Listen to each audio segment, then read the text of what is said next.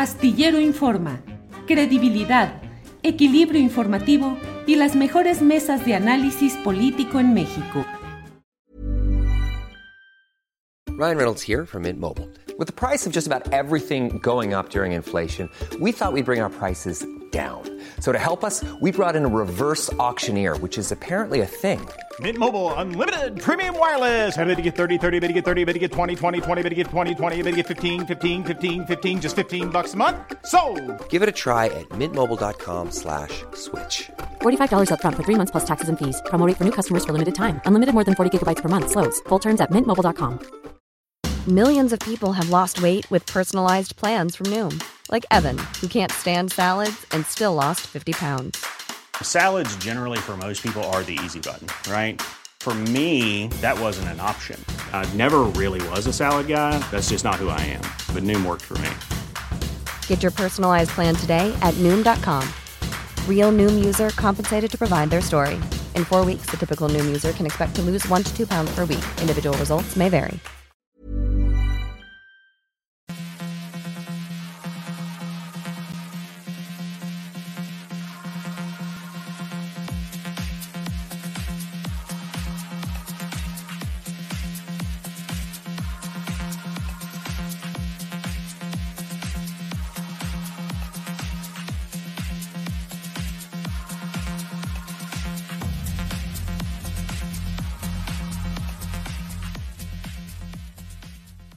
La una de la tarde, la una de la tarde en punto y ya estamos aquí en Astillero Informa. Gracias por acompañarnos en esta emisión en la cual habremos de llevarle información, análisis, debate, lo más relevante de lo que va sucediendo en nuestro país. Gracias por acompañarnos. Tendremos desde luego hoy la mesa de seguridad, tenemos entrevistas, información, todo lo relevante de este día, de estas horas.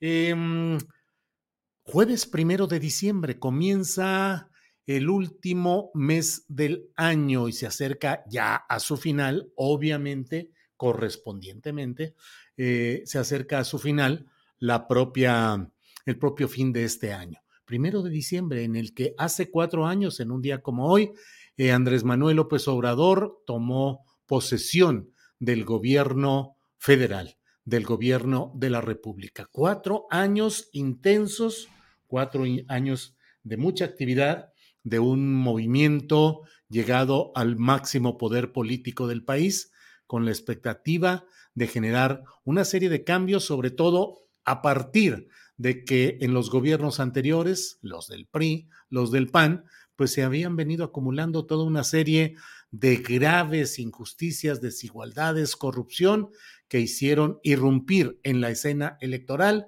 una oleada de votos apabullante, la más alta que se ha tenido en la historia política mexicana que tiene registros, la mayoría o muchos de esos registros no confiables debido a la situación en la cual las autoridades electorales solían eh, pues ser susceptibles de modificaciones, manipulaciones de los gobiernos en turno, pero en términos generales eh, puede decirse sin lugar a dudas que la votación más alta recibida por un candidato ha sido la de Andrés Manuel López Obrador, en una proporción en la cual ni siquiera juntos todos sus adversarios podían haberle ganado.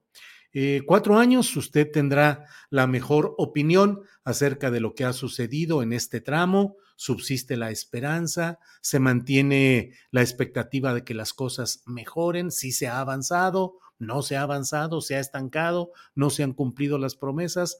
Mucho de ello habrá que irlo analizando. Por lo pronto, mire, vamos con lo inmediato y en lo inmediato la discusión hoy sigue siendo acerca de la cuestión de fútbol, pero mire, no solo el fútbol en resultados, estrategias, tácticas, figuras, es otra historia. Lo importante también es qué se hace estructuralmente y para ello está con nosotros Enrique Beas. Él es periodista deportivo, director de deportes, comentarista deportivo en Grupo Radio Centro y en MBS Televisión.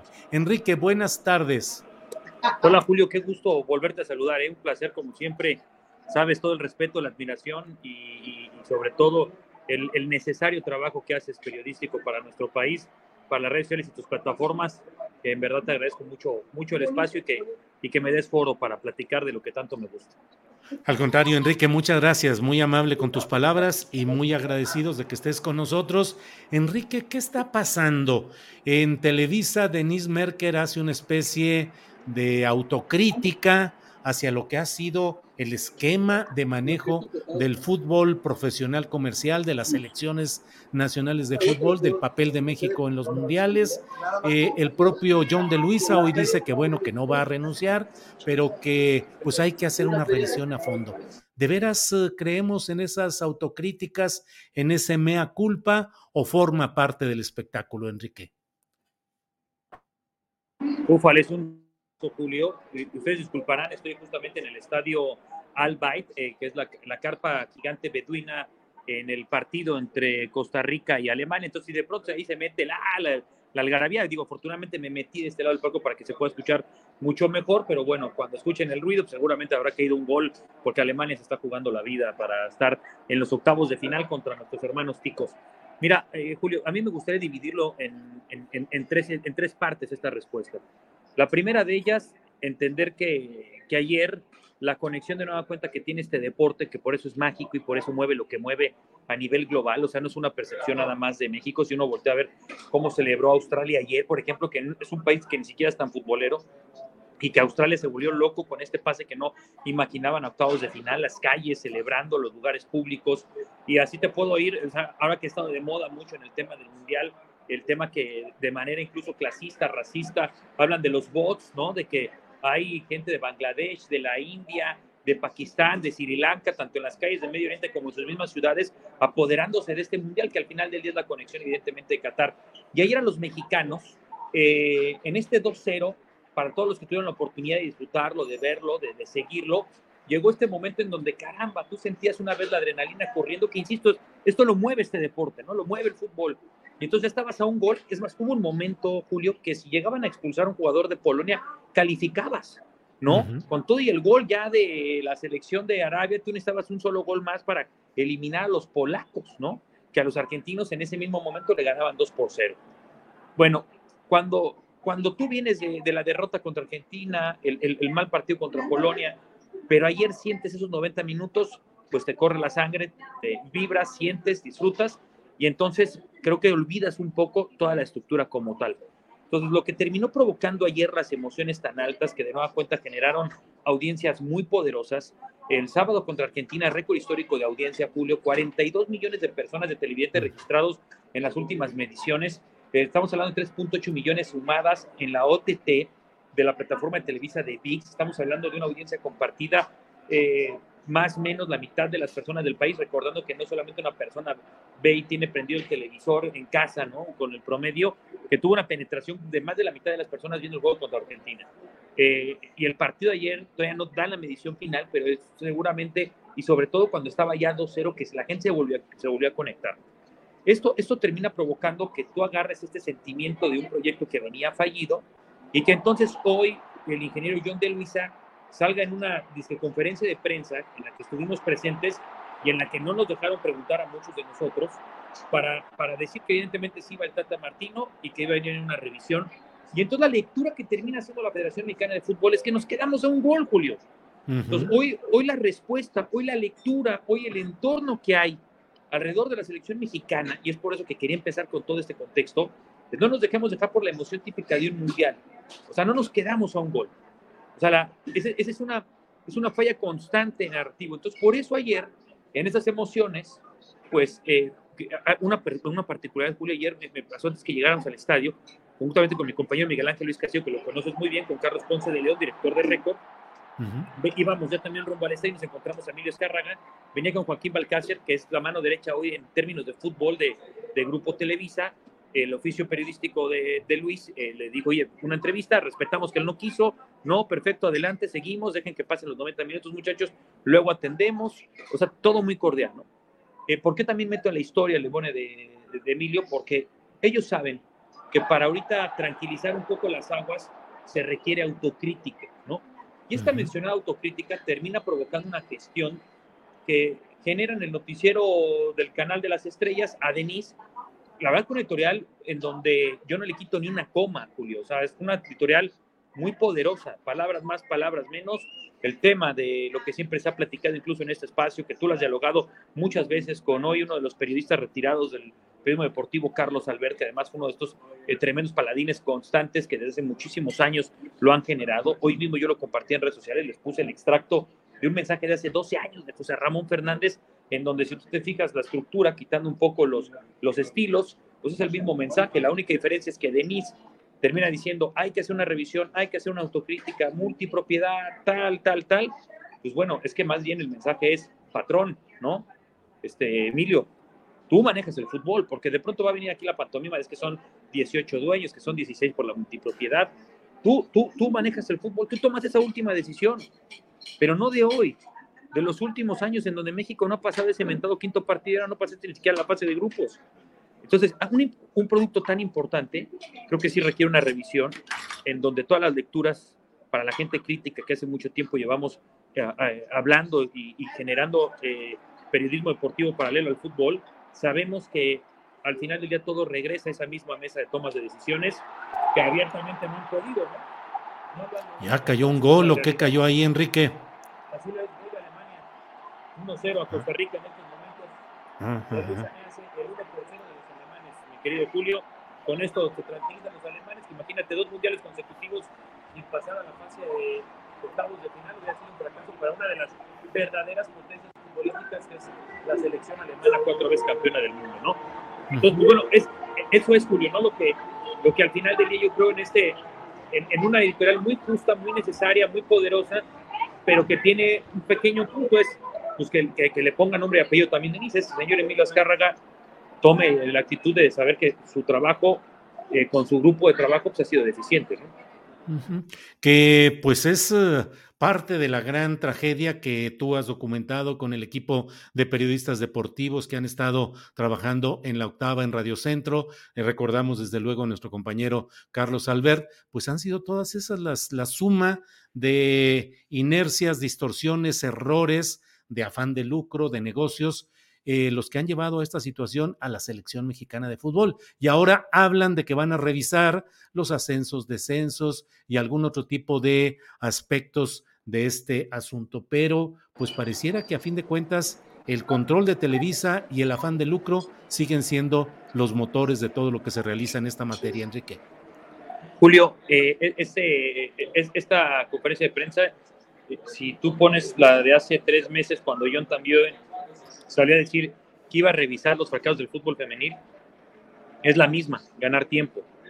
Eh, hay que decirlo con todas sus letras, eh, viene un proceso normal vacacional, la euforia está muy arriba, es atípico un mundial en, invierno, digamos que la agenda jugará también ahí de manera muy, eh, este, muy distinta, pero ¿qué va a pasar, Julio? Bueno, listo, vámonos, hay que decirlo también como es, en esta etapa del año, muchos o la mayoría, si no es que todos, eh, tienen programas especiales de fin de año, programas grabados.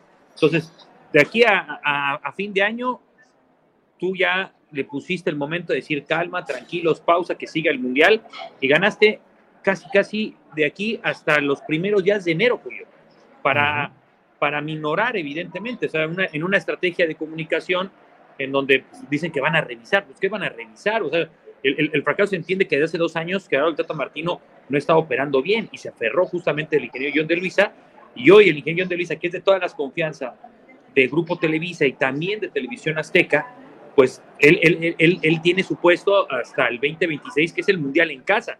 Entonces, hay una corriente, Julio, que nos está reportando que el mensaje ya directo del grupo es, a ver, John, pase lo que pase, lo que requerimos en estos días y por eso hoy John de Luisa pide 60 días de revisión, pues imagínate, uh -huh. 60 días, pues ¿qué, eh, ¿qué, qué, qué, tiene que revisar en 60 días? Como si no, lleva cuatro años con este proyecto y a poco en 60 días va a revisar lo que no pudo revisar en estos últimos meses. ¿Para qué? Para que a lo mejor en la siguiente aparición lo que puedan hacer es lo que hacen muy bien esta maquinaria de ilusiones, esta, esta, esta maquinaria de sueños, de mensajes, de conceptos, para que en el Mundial 2026, que se jugará en México, Estados Unidos y en Canadá, es decir, en casa, se tenga un técnico poderoso, eh, mediático, y, y, vuelvan a repetir lo que han repetido con Miguel Herrera, lo que repitieron con Sven Goran Eriksson, lo que repitieron con Javier Aguirre, con Enrique Mesa y así, eh, Juan Carlos Osorio, Hugo Sánchez, Ricardo Antonio Lavolpe. Y si te fijas, quita, quita, quita John de Luisa, pon a González pon a Néstor de la Torre, pon a Alberto de la Torre, pon a todos los que han precedido la Federación Mexicana de Fútbol y en el constructo del mensaje de los últimos 24, 28 años es el mismo. ¿Y qué es lo que tienen en común? Una operación en donde la encabeza Grupo Televisa. Enrique, pues te agradecemos mucho que nos hayas tomado esta llamada, sobre todo estado, estando en medio de un partido interesante y movido. Eh, así es que, a reserva de lo que desees agregar en este análisis que has hecho, nosotros te agradecemos mucho el que estés con nosotros. No, al contrario, Julio, sabes que siempre estamos a tus órdenes y, y bueno, así ha sido este mundial también, ¿eh? Nos estamos aventando de dos partidos al día. Esto, esto sí también va a ser único, ¿eh? Inigualable para los que estamos viendo esta experiencia un mundial que sí te permitió por las distancias estar en dos estadios el mismo día, ¿no? Y así ha sido nuestro trajín desde que arrancó la Copa del Mundo a un estadio, a otro, una logística que, caramba, hay muchas cosas que van a tener esta doble lectura de comprensión, la que no podemos olvidar de estos eh, derechos humanos que, se pisaron, que tristemente cobró la vida de muchísimas personas en la construcción. Ah, se queda el mensaje de la construcción de los estadios. Cuando estamos aquí nos damos cuenta que no solamente es la, parte de los estadios, sino es carreteras, sino es hoteles, sino es eh, desarrollos, y es una ciudad que, ha crecido de una forma. Tal es el caso que incluso el comité organizador terminó reconociendo eh, ya un número de cientos de personas que tristemente eh, perdieron la vida. Pero la otra cara de este Medio Oriente que dice, a ver, la, moral no la va a poner el continente occidental, es decir, la moral no me la va a venir a poner Francia. Tal es el caso que por eso mismo Gianni Infantino presidente de la FIFA en su primera conferencia de prensa mandaba ese mensaje poderoso, ¿no? Yo me siento gay, yo me siento migrante, yo me siento el otro, ¿no? Y esta doble moral constante también de la FIFA, pero que el mensaje está siendo, el fútbol le pertenece a todo el mundo. Y, le tocaba al Medio Oriente, le tocaba al mundo árabe que, que lo está viviendo y que seguramente se está sembrando una semilla en estas dos caras, insisto, que tiene el mundo del fútbol a, a gran escala, como es evidentemente una Copa del Mundo, porque seguramente eh, este mundo árabe, que para muchos está cerrado, con el fútbol, con la pelota, los, les está generando un, sentimiento que, que, muchos no, que muchos no entendían, que muchos no abrazaban y que a la par les ha permitido generar mensajes muy poderosos, como es el caso de la selección iraní, como es el caso incluso de estos mismos alemanes. O sea, ha sido una copa fantástica, llena de, llena de momentos, llena de mensajes poderosos a nivel global. Enrique Veas, te agradecemos mucho y deseamos que tengas una buena estancia y una buena cobertura como la que estás haciendo de este mundial. Así es que, pues muchas gracias, Enrique, como siempre, con aprecio. Fuerte abrazo, Julio, que estés muy bien, buena tarde y que la pelota no se detenga, decimos por acá. Eso, muy bien. Gracias, Enrique, hasta pronto. Abrazo. Gracias. Bien, pues ha sido Enrique Veas periodista deportivo, director de Radio Centro Deportes, comentarista deportivo en el grupo, en el propio grupo Radio Centro y en MBS Televisión.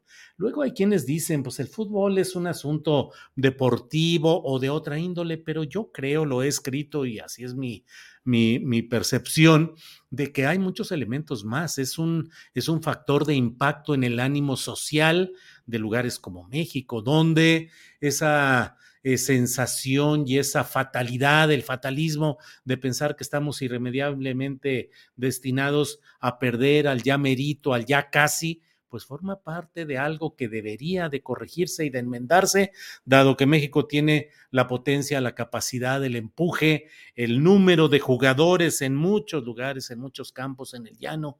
Eh, donde pues hay buenos jugadores, pero los intereses económicos, como en general en la sociedad, los intereses de los grupos de poder, el afán de lucro, el control de las camarillas, hace que no pueda prosperar y florecer nuestro país en los terrenos democráticos, científicos, culturales, artísticos y desde luego también en los deportivos y sobre todo en el deporte mayoritario en México, que es el del fútbol no solo mayoritario en cuanto a su práctica concreta en los campos, sino en la afición y en el gusto y el amor de mucha gente a lo que es la camiseta de la selección nacional, por desgracia, en este contexto del que estamos hablando.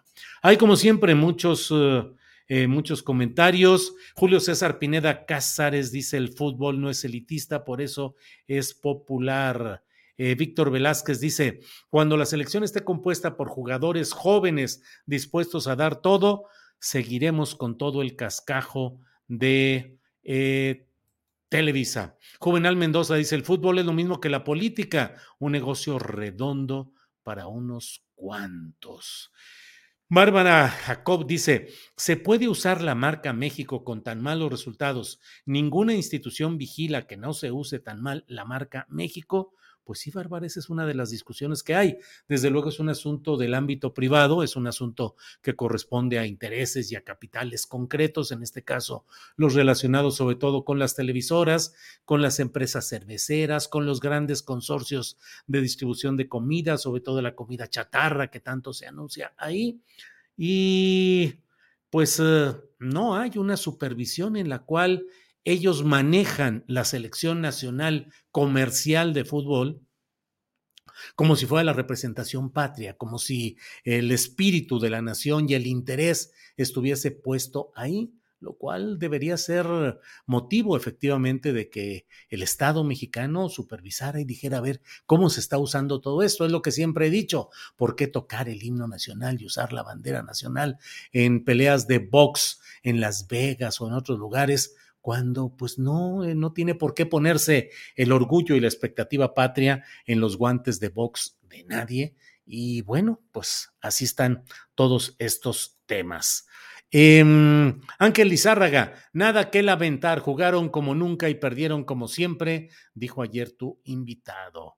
Alejandro Román dice, mientras esté la selección mexicana en manos de los dueños de los clubes, no habrá un buen nivel. Hugo AP Dice, eh, lo que para los políticos el presupuesto es el motín, para la selección el mismo dinero es el motín, no el deporte. A lo mejor se refiere al botín, al botín. Eh, Julián Falcón dice, Super Julio, eres malo, eres peor que Faitelson y Joserra. Todavía estamos celebrando la marcha y luego, luego nos vienes a estrellar contra el pavimento de la realidad. Julián Falcón, saludos. Eh, Necesitan desprivatizar a la selección de fútbol, dice Irma Barrales eh, Cantero. Em, eh, Banner Tab dice, mientras lo que hacen los que mandan en el fútbol les deje dinero, no habrá un cambio verdadero pues eso es en el fútbol y también en la política. Lo estamos viendo ahora como los uh, eh, partidos políticos, particularmente el verde, se habla del Partido del Trabajo, lo que queda del PRD, siguen peleando para que no haya cambios, para que no haya cambios en las leyes electorales que puedan afectar eh, su viabilidad, su vida misma, porque pues con porcentajes mínimos de votación es que han vivido y sobrevivido vendiendo, negociando sus votos pequeños para darlos al que tiene el poder, para que pueda conseguir aritméticamente algunos... Uh, algunas reformas, algunos cambios que necesitan de esa mayoría en el poder legislativo. Y sin embargo, pues se convierten en entes consumidores del presupuesto público, de privilegios, prerrogativas, influencias, y no permiten que haya cambio verdadero, pues cómo van a permitir que haya un cambio que les afecte en su número de diputados plurinominales, de senadores eh, y de eh, las prerrogativas y los ingresos que reciben. Eh, J. Pablo K. dice la marca México está privatizada y se paga algo por ella. Israel del Valle dice, lo dijo el señor José Ramón Fernández hace muchos años, la selección es la gallina de los huevos de oro para los dueños de las televisoras. Eh, pues sí, Ignacio Castillón, debieran existir listas plurinominales en la selección, pues sí que fueran, fueran entrando de esa manera. Mario Carpellani, ¡uh! No les toques el fútbol ni a la Virgencita de Guadalupe. Bueno, vamos a. Lily Moon dice: Estás en lo correcto, Julio, puro show patriotero, como siempre ha dicho Roberto Gómez Junco. Somos el país con más gordos después de Estados Unidos, dice G. Lochner. Eh, bueno, eh, mire, hoy, entre otras cosas, hoy es un día en el cual ha terminado una etapa política en Oaxaca. Debo decirle que yo amo Oaxaca, eh, estimo, valoro toda la riqueza, todo lo que se tiene en Oaxaca, la riqueza social, la riqueza del pueblo, la riqueza popular, sus hilados, sus tejidos, su pintura, su arte, su, gastronomía, eh, su espíritu solidario y luchador, pero le ha tocado a, a Oaxaca una desgracia constante, que es la desgracia de los malos gobernantes, malos gobernantes eh, que han convertido a Oaxaca en un botín histórico. No tiendo la vista hacia atrás y no veo quién pueda ser alguien que se escape de ese llegar, hacer arreglos con los caciques, negociar para que les den votos, entregar posiciones, saquear, corromperse, hacer negocios, usar a la comunidad, sobre todo a las comunidades de los pueblos originarios, como mero material para ilustración de mítines y de actos masivos, suministrar migajas de apoyo y manejar a los grupos con un estilo caciquil, desigual, lleno de corrupción. En el sexenio que está, que ha terminado hoy, de Alejandro Murat. Yo siempre, desde que fue candidato y durante su gobierno, ejercí una crítica directa. Me parece el pésimo Murat, es decir, el pésimo porque hizo un pésimo gobierno desde mi punto de vista. Entra Salomón Jara a nombre de Morena. ¿Cambia realmente la realidad? No lo sé. A mí me parece que no es sino la continuidad de los mismos estilos con diferentes banderas y siglas. Pero para tener información confiable de alguien que conoce realmente lo que está sucediendo por allá, es que está con nosotros el periodista Pedro Matías, periodista de Oaxaca. Pedro, buenas tardes. Julio, muy buenas tardes. Buenas tardes a tu auditorio. Gracias, Pedro. Pues sale. ahora sí que suscribo por dos. Todo lo que has dicho es correcto. ya nada más que decir. Pedro, no, pues al contrario, tú tienes toda, toda la información y todo el contexto. Sale Alejandro Murat, entra Salomón Jara. ¿Qué significa? ¿Qué fue uno? ¿Qué esperar del otro, Pedro?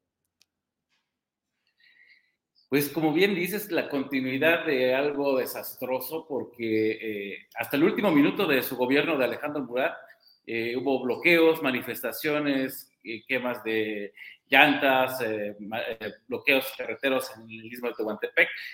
¿Por qué? Porque estaban protestando porque les pagaran algo, a las deudas que les quedaron a deber por obras eh, ya este, entregadas supuestamente. Y pues Cifra tuvo que mandar un comunicado de que ya cubierto esa, esa, esa, esa cantidad de dinero. Pero pues eso refleja el nivel de, de gobierno que tuvimos en Oaxaca. o, alrededor de 4.000 manifestaciones así en la capital, bloqueos, toma de oficinas y este, eh, mítines y manifestaciones que hubo en el estado. Pero eh, independientemente de eso, porque como, bien mencionas, Oaxaca es muy convulso y, y, siempre hay esas resistencias, pero lo desastroso es que nos dejó un estado endeudado con más de 20 mil millones de pesos, mm. con más de 700, eh, 214 feminicidios, dejó eh, eh, obras inconclusas, pidió una deuda de 3.500 millones de pesos que nunca dio, dio cuenta de ellos, que tenían considerados ahí realizar 118 proyectos, de los cuales donde están ninguno se ve. Eh, inauguró obras que están inconclusas y sobre todo creo que el, el mayor desacierto que tuvo es que gobernó para su élite, para hacer negocio, para tener sus propios proyectos y eh, dejó al Estado abandonado. El gobierno que entró apenas hace a las 9 de la mañana, que tomó protesta Salomón Jara, pues eh, pareciera que va a dar continuidad porque no, este, eh, ayer se reunieron los dos, entregaron, intercambiaron el, la toma, el bastón de mando, o sea, como si todo fuera tan, tan pulcro, tan transparente, tan en paz, de tanta cordialidad, un tanto como para eh, complacer al presidente de la República, Andrés Manuel López Obrador, porque eh, Alejandro Murat fue uno de sus consentidos, porque lo dejó hacer y deshacer aquí en el estado de Oaxaca, ¿no? El presidente López Obrador, lo que se le ocurría, el otro lo aceptaba, lo aplaudía, eh, hacía alguna petición al Congreso y aquí luego se, este, se aprobaba. Eh, todo le facilitó el gobernador y eh, pareciera que hubo un pacto político en el cual no se le va a tocar. Y tan es así que lo, se está, el, el otro va a aspirar a ser candidato a la presidencia de la República por el Partido Revolucionario Institucional, lo que refleja que puede ser un alfil, un peón ahí de parte de, de, la, de la 4T en ese partido político. Pero en el caso de Oaxaca, pues este, todo ese desaseo que dejó, pareciera que no se va a, a castigar, y eso es lo más grave, porque pues entonces se le deja las manos libres para quien llegue, porque mientras haya pactos o acuerdos políticos, pues no va a pasar nada, ¿no? Sí, eh, Pedro, fue impresionante el número de visitas que hizo el presidente de la República a Oaxaca, la relación amistosa de enorme confianza y pues eh, desde, al menos desde acá nosotros veíamos como que Oaxaca era entregado a Morena. Eh, con la complacencia absoluta de Alejandro Murat, que como otros gobernadores de oposición que digamos, cedieron la plaza o no presentaron una oposición como era de esperarse a Morena, luego fueron premiados con cargos diplomáticos, con cargos gubernamentales, y aquí parece que la opción es la de que Alejandro Murat sea ese candidato, según eso, a la presidencia de la República, pero como una, y también se ha hablado de que puede aspirar a presidir el Comité Nacional del PRI, en fin, como una especie de caballo de Troya en arreglo con eh, la 4T para jugar dentro del propio PRI, pero ¿Habías visto tú un presidente de la República que fuese tan complaciente, tan obsequioso y tan visitante de Oaxaca como López Obrador durante la etapa de Alejandro Murat? No, la verdad que no, ni los propios priistas eh, habían aprovechado tanto a, sus gobernadores como en el caso de Oaxaca. Y eh, en el caso de López Obrador, eh, pues llegó rayando al absurdo de quererle hacer un homenaje. Sí. Y eso, caló a, a muchos, hasta los propios militantes de Morena porque dijeron, ¿cómo le van a hacer un homenaje al corrupto? Sería como eso, premiar la corrupción, premiar el negocio, premiar eh, el, las complacencias. Y eso, pues sí, este, caló mucho. Afortunadamente fue fallido el, este, este, homenaje, porque también la sección 22 se pronunció, porque también eh, organizaciones o en otros, este, otras comunidades dijeron, no nos dio, nos robó todavía con los damnificados por los sismos, con los damnificados por eh, los huracanes. Entonces, eh, había ese descontento que el presidente no lo ve porque a él lo, lo complacía en todo. Pero entonces el pueblo que está a ras de tierra es el que siente y, vive eh, esos desaciertos de su gobernador y, bueno, ahora es gobernador. Y eso, este, al final de cuentas, creo que sí fue una, una mentada la que hizo el presidente al pueblo de Oaxaca, que hacerle un homenaje a él. Ahora, Pedro, ¿cuál es la historia, la trayectoria de Salomón Jara? Y te pregunto en relación con qué podemos esperar de él, porque la realidad política de Oaxaca está eh, absolutamente regida por acuerdos con los caciques regionales, con los grupos de interés, es decir, podemos esperar que haya verdaderamente un cambio en el estilo y en la visión política de Oaxaca o entramos a las mismas circunstancias que se han manejado siempre, que es asociarse con los poderes eh, regionales, municipales, los caciques, los que mueven, los que tienen y hacer negocio. ¿Cuál es ese camino y las expectativas de Salomón Jara? Pues Julio, te comento, pues yo lo conocí, empecé a hacer periodismo en, Oaxaca cuando ellos también empezaban a hacer su lucha social, ¿no? Entonces lo conozco desde ese entonces cuando esos jóvenes, entre ellos Flavio Sosa, porque era el grupo Flavio Sosa, Salomón Jara, Rey, Morales, este, Manuel Pérez Morales, este, Amador Jara, eh, todos ellos eran un grupito de, que querían hacer su revolución para sacar de la pobreza a, Eh, sin embargo, al paso del tiempo, crearon sus organizaciones, la UCD, luego se fueron al PRD, eh, cada quien después se, dividieron, cada quien formó sus organizaciones, eh, después pues empiezan a tener cargos públicos o, en el Congreso del Estado, unos fueron diputados, otros senadores, y los perdieron y se transformaron y se convirtieron en más de lo mismo.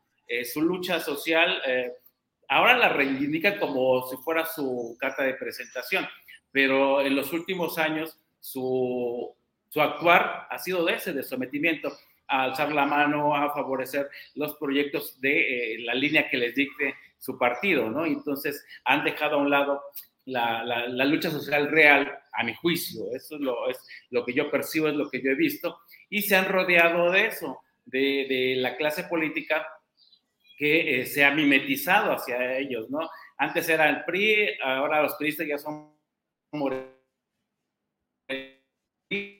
los y entonces eh, terminaron viéndose. Entonces, lo que eh, notamos nosotros es que va a continuar este maridaje eh, este sistema político, que nada cambia de color, pero siguen eh, prevaleciendo esos mismos patrones. Componendas con los caciques, los compromisos con eh, las organizaciones, los compromisos con los sindicatos, el pago de facturas. Eso va a ser, no, no le veo un cambio diferente. Y lo, único que, que cambia, diría yo, diría yo, en la radiografía del Estado es que ya se ha aceptado que están asentados grupos del crimen organizado en el Estado.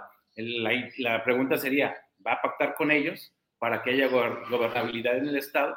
¿Va a pactar con las organizaciones sociales a las que él un día perteneció y que se han dedicado a hacer de la lucha social un chantaje? A, este, a reprimirlos o los va a, a alinear.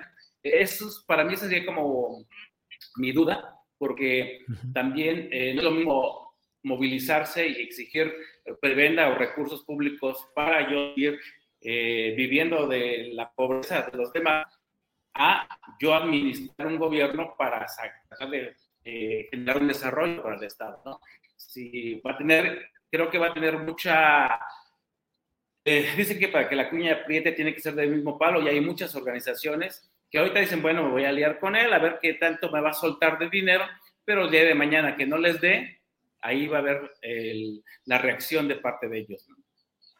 Pues Pedro Matías, ya iremos viendo cómo avanza todo. Por lo pronto hoy sale el pésimo Murat, deja el gobierno de Oaxaca, entra Salomón Jara, desde mi punto de vista, y coincido con tu análisis, pues en medio de un marco de compromisos y de relaciones y de un historial que a mí me parece que bien vale la pena desde ahora advertirlo, el hecho de que nada apunta a que haya una transformación verdadera, si acaso discursiva, tratar de acompasarse a los espacios retóricos más eh, avanzados de la 4T en materia retórica, mantenerlos ahí, pero la realidad política de Oaxaca, por desgracia, pareciera que no se asoma ningún cambio verdadero. Pedro, a reserva de lo que desees agregar, yo te agradezco mucho el que hayas estado con nosotros. No, pues yo agradezco también eh, esta deferencia de parte de ustedes, eh, tomando en cuenta. Como oaxaqueño añoro que ojalá nos vaya bien, pero este, que este personaje nuevo gobernador eh, tome conciencia de que si de verdad quiere un cambio, de verdad lo haga de fondo, ¿no? O sea, tampoco quiero despotricar, pero sí ojalá que él tenga esa sensibilidad y no se no solamente se mimetice en el presidente de la República en querer eh, reproducir discursos o acciones como las que hubo hoy, toma de protesta, un evento masivo de, de meeting en el, en el auditorio de la Guetza, una calenda al Zócalo, este, acarreados, y al final va dar un meeting del Palacio de Gobierno. Eh, no, queremos que se eh, que se despeje con el presidente. Queremos que de verdad haya un cambio y lo deseo de corazón. Si no, pues estaremos platicando más adelante de los desaciertos de otro gobierno más, un sexenio más. Eh, sí, así es, Pedro. Pedro, como siempre, mi reconocimiento a tu trabajo, eh, valiente y valioso, a tu honestidad, a tu crítica permanente y pues seguimos en contacto para ir viendo cómo avanza este tema de Oaxaca. Muchas gracias, Pedro. Ya te buscaremos, amigo, para otro tema, porque hay un negocio de Alejandro Murat que deja en puerta en la costa y que un amigo ahí de la costa tiene esos datos uh, importantes de otro negocio más que deja Alejandro Murat y que parece que se va a ir limpio. Pues si quieres, la semana que entra nos ponemos de acuerdo y vemos qué podemos y difundamos todo esto. Con mucho gusto, Pedro. Sí, señor. Gracias y seguimos en contacto. Hasta luego. Bien, pues ha sido Pedro Matías, reportero de, hasta luego, Pedro Matías, reportero de Oaxaca. César Salmerón dice, Julio, son muy fuertes palabras de Pedro Matías, que se cuide, que esté muy alerta y ojo, mucho ojo, estamos. Pues sí, eh, Pedro ha recibido ya agresiones, secuestro, amenazas de manera frecuente. Lo hemos invitado porque sabemos de la valentía y la valía de su voz, sabemos que es un hombre honesto, un periodista honesto, en una circunstancia en la cual muchas veces hay pues muchos intereses y mucho manejo sesgado de la información allá en Oaxaca. Em, eh, Luisa Torres dice AMLO y su protegido Murat. Eh, eh, Flor Ibarra dice, ¿qué escenario tan catastrófico pintan? ¿Será?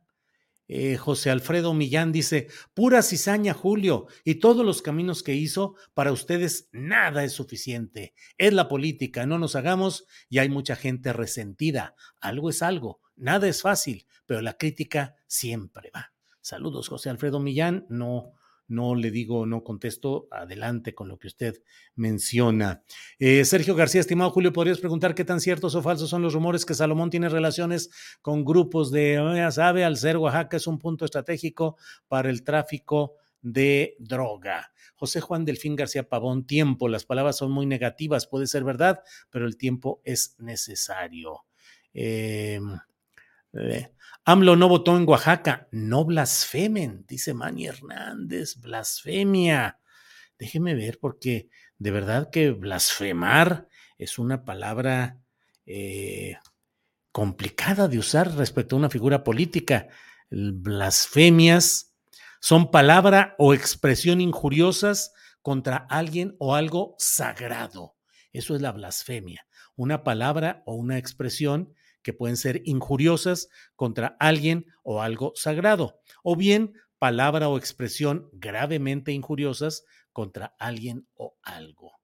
Eh, créame, Manny Hernández, que conozco la política oaxaqueña, he visto pasar montones de gobernadores de discursos y todo, y la verdad es que eh, no cambia nada, siempre hay corrupción, hay tranza, y respecto a la unificación, al entendimiento tan amable y tan sonriente de López Obrador con Alejandro Murat, pues los testimonios están ahí, no hay que darle vueltas. El propio presidente dijo que iba a participar en el homenaje que se le iba a hacer a Alejandro Murat antes de que saliera.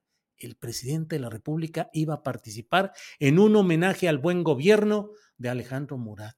Ah, caray. Hubo reacción de los maestros de la Coordinadora Nacional de Trabajadores de la Educación, sección 22 y de otras organizaciones que dijeron que iban a oponerse activamente a algo así. Alfonso Teja Cunningham, Cunningham dice, qué buena frase del periodista oaxaqueño Pedro Matías, no queremos que se espejee con el presidente, con todo su contexto. Bueno, pues sí.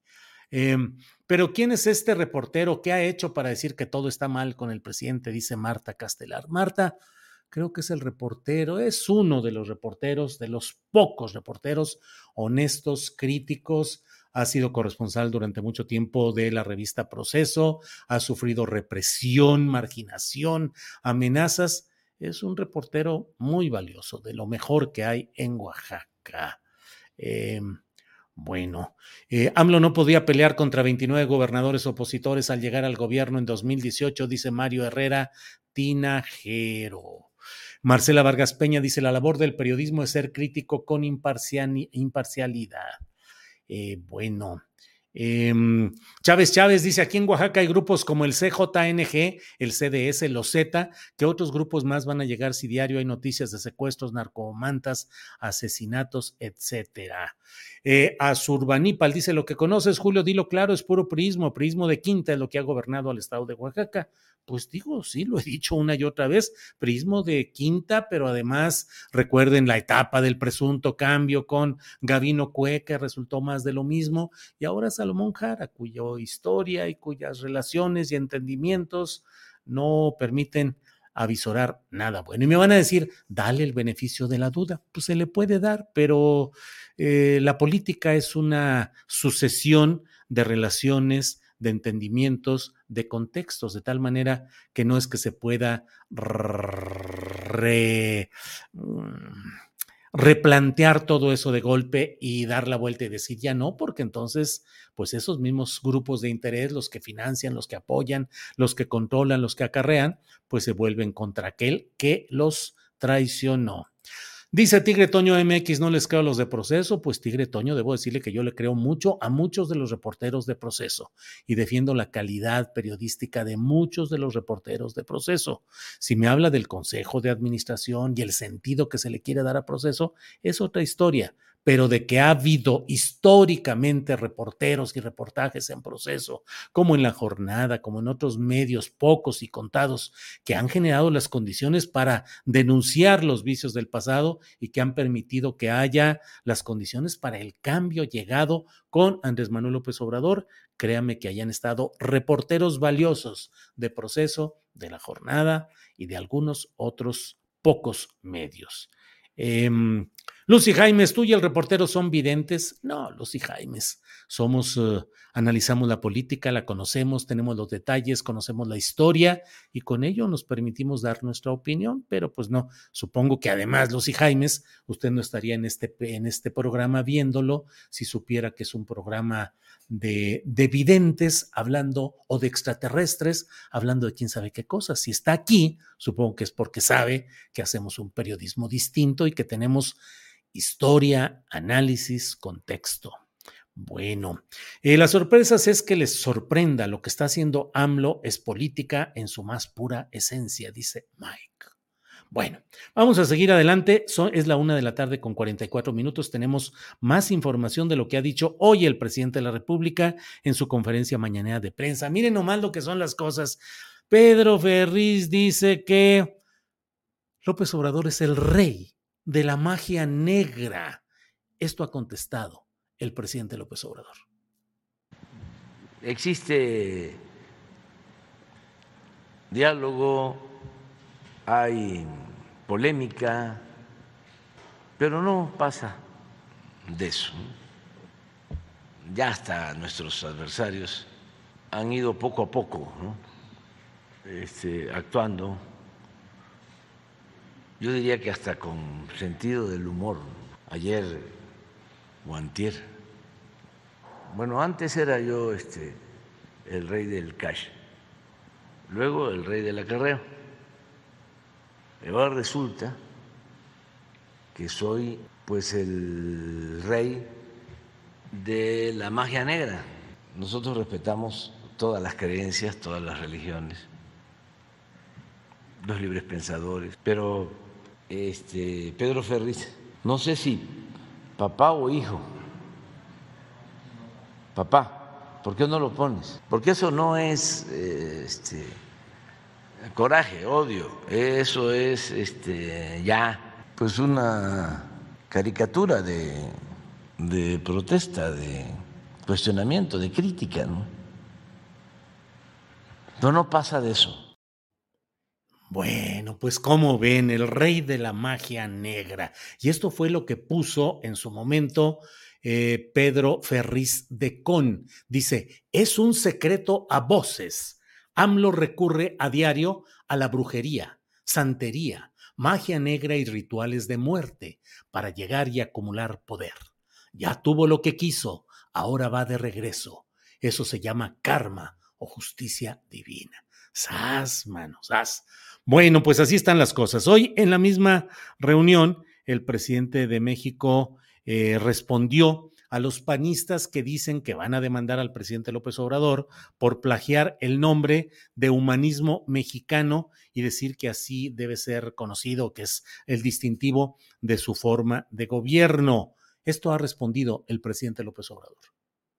¿Cuáles son los fundamentos del humanismo mexicano? Pues es el pensamiento de Hidalgo el pensamiento de Morelos,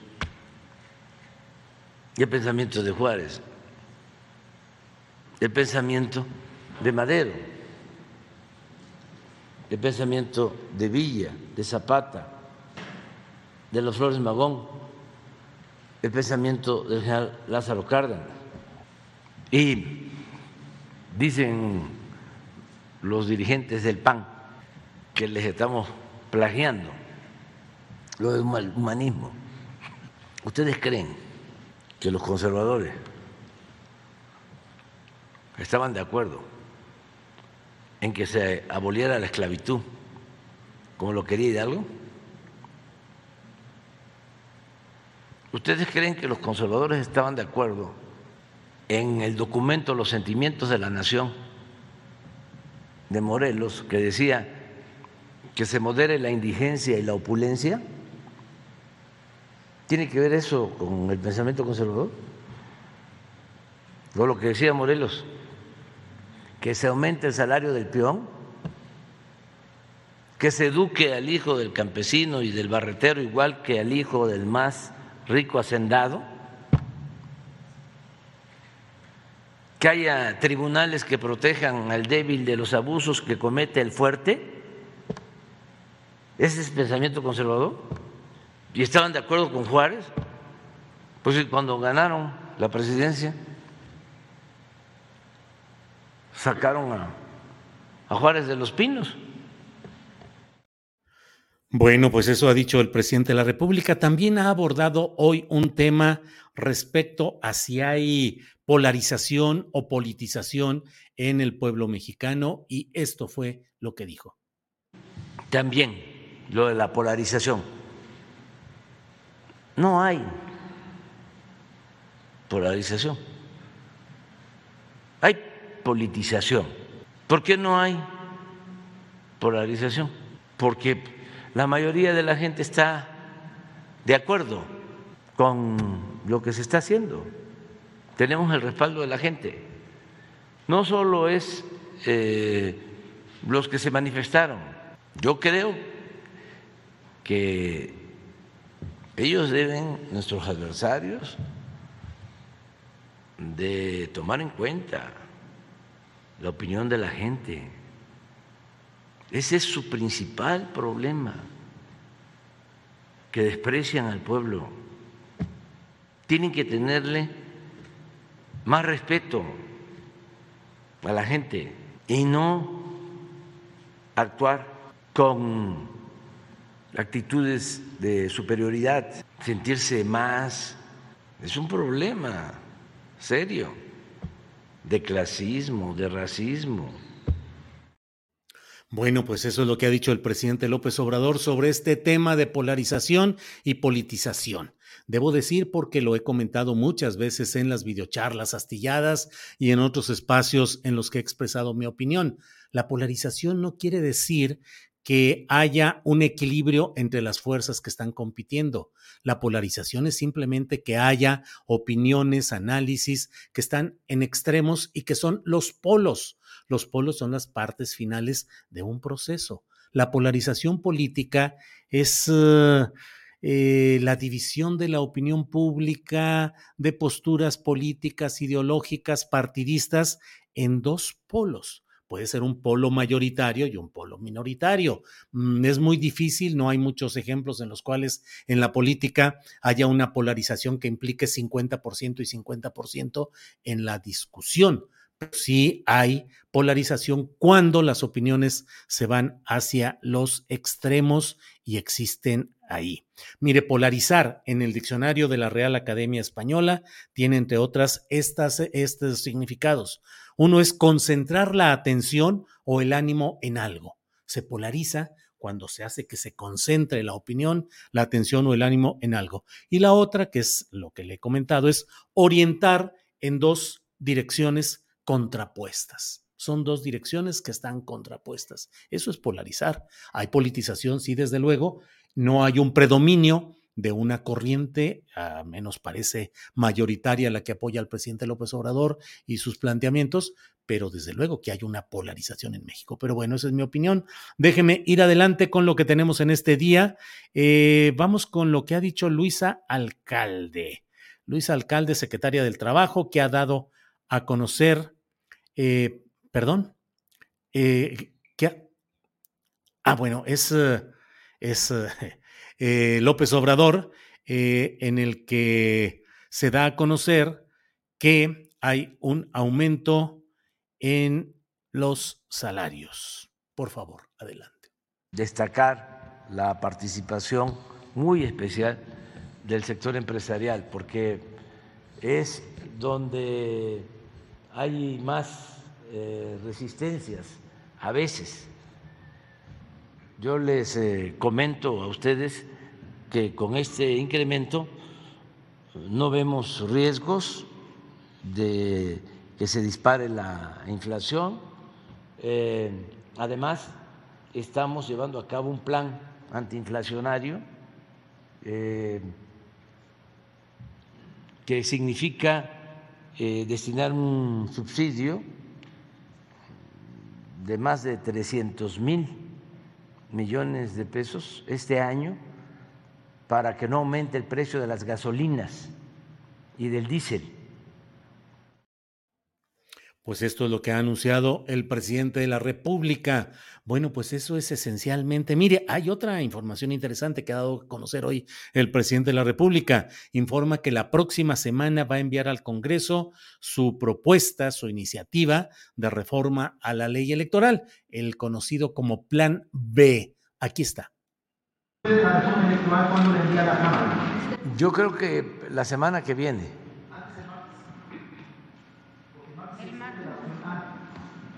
Sí, yo creo que ese día puede ser, ese día. Si ya la están trabajando y este, yo la reviso, aunque voy a estar afuera, siempre estoy viendo documentos y ya la enviamos.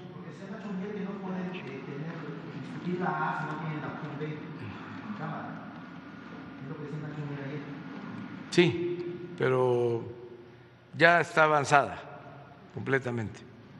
ya está avanzada. Y es una cuestión de, trámite, porque ya los eh, conservadores, los del bloque conservador, pues ya están de acuerdo. El INE no se toca.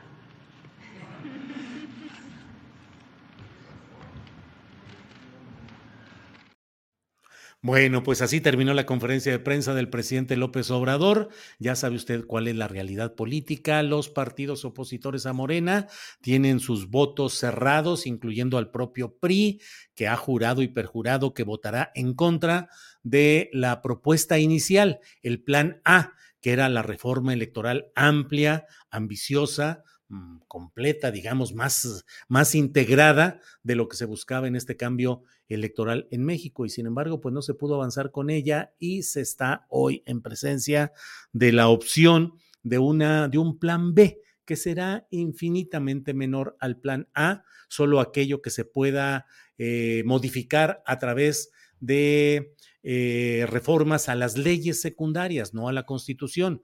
Para reformar la Constitución se necesita mayoría calificada de dos terceras partes de los votos emitidos, mientras que para las leyes secundarias, en sus reformas se requiere la mitad más uno, 51% de los votos.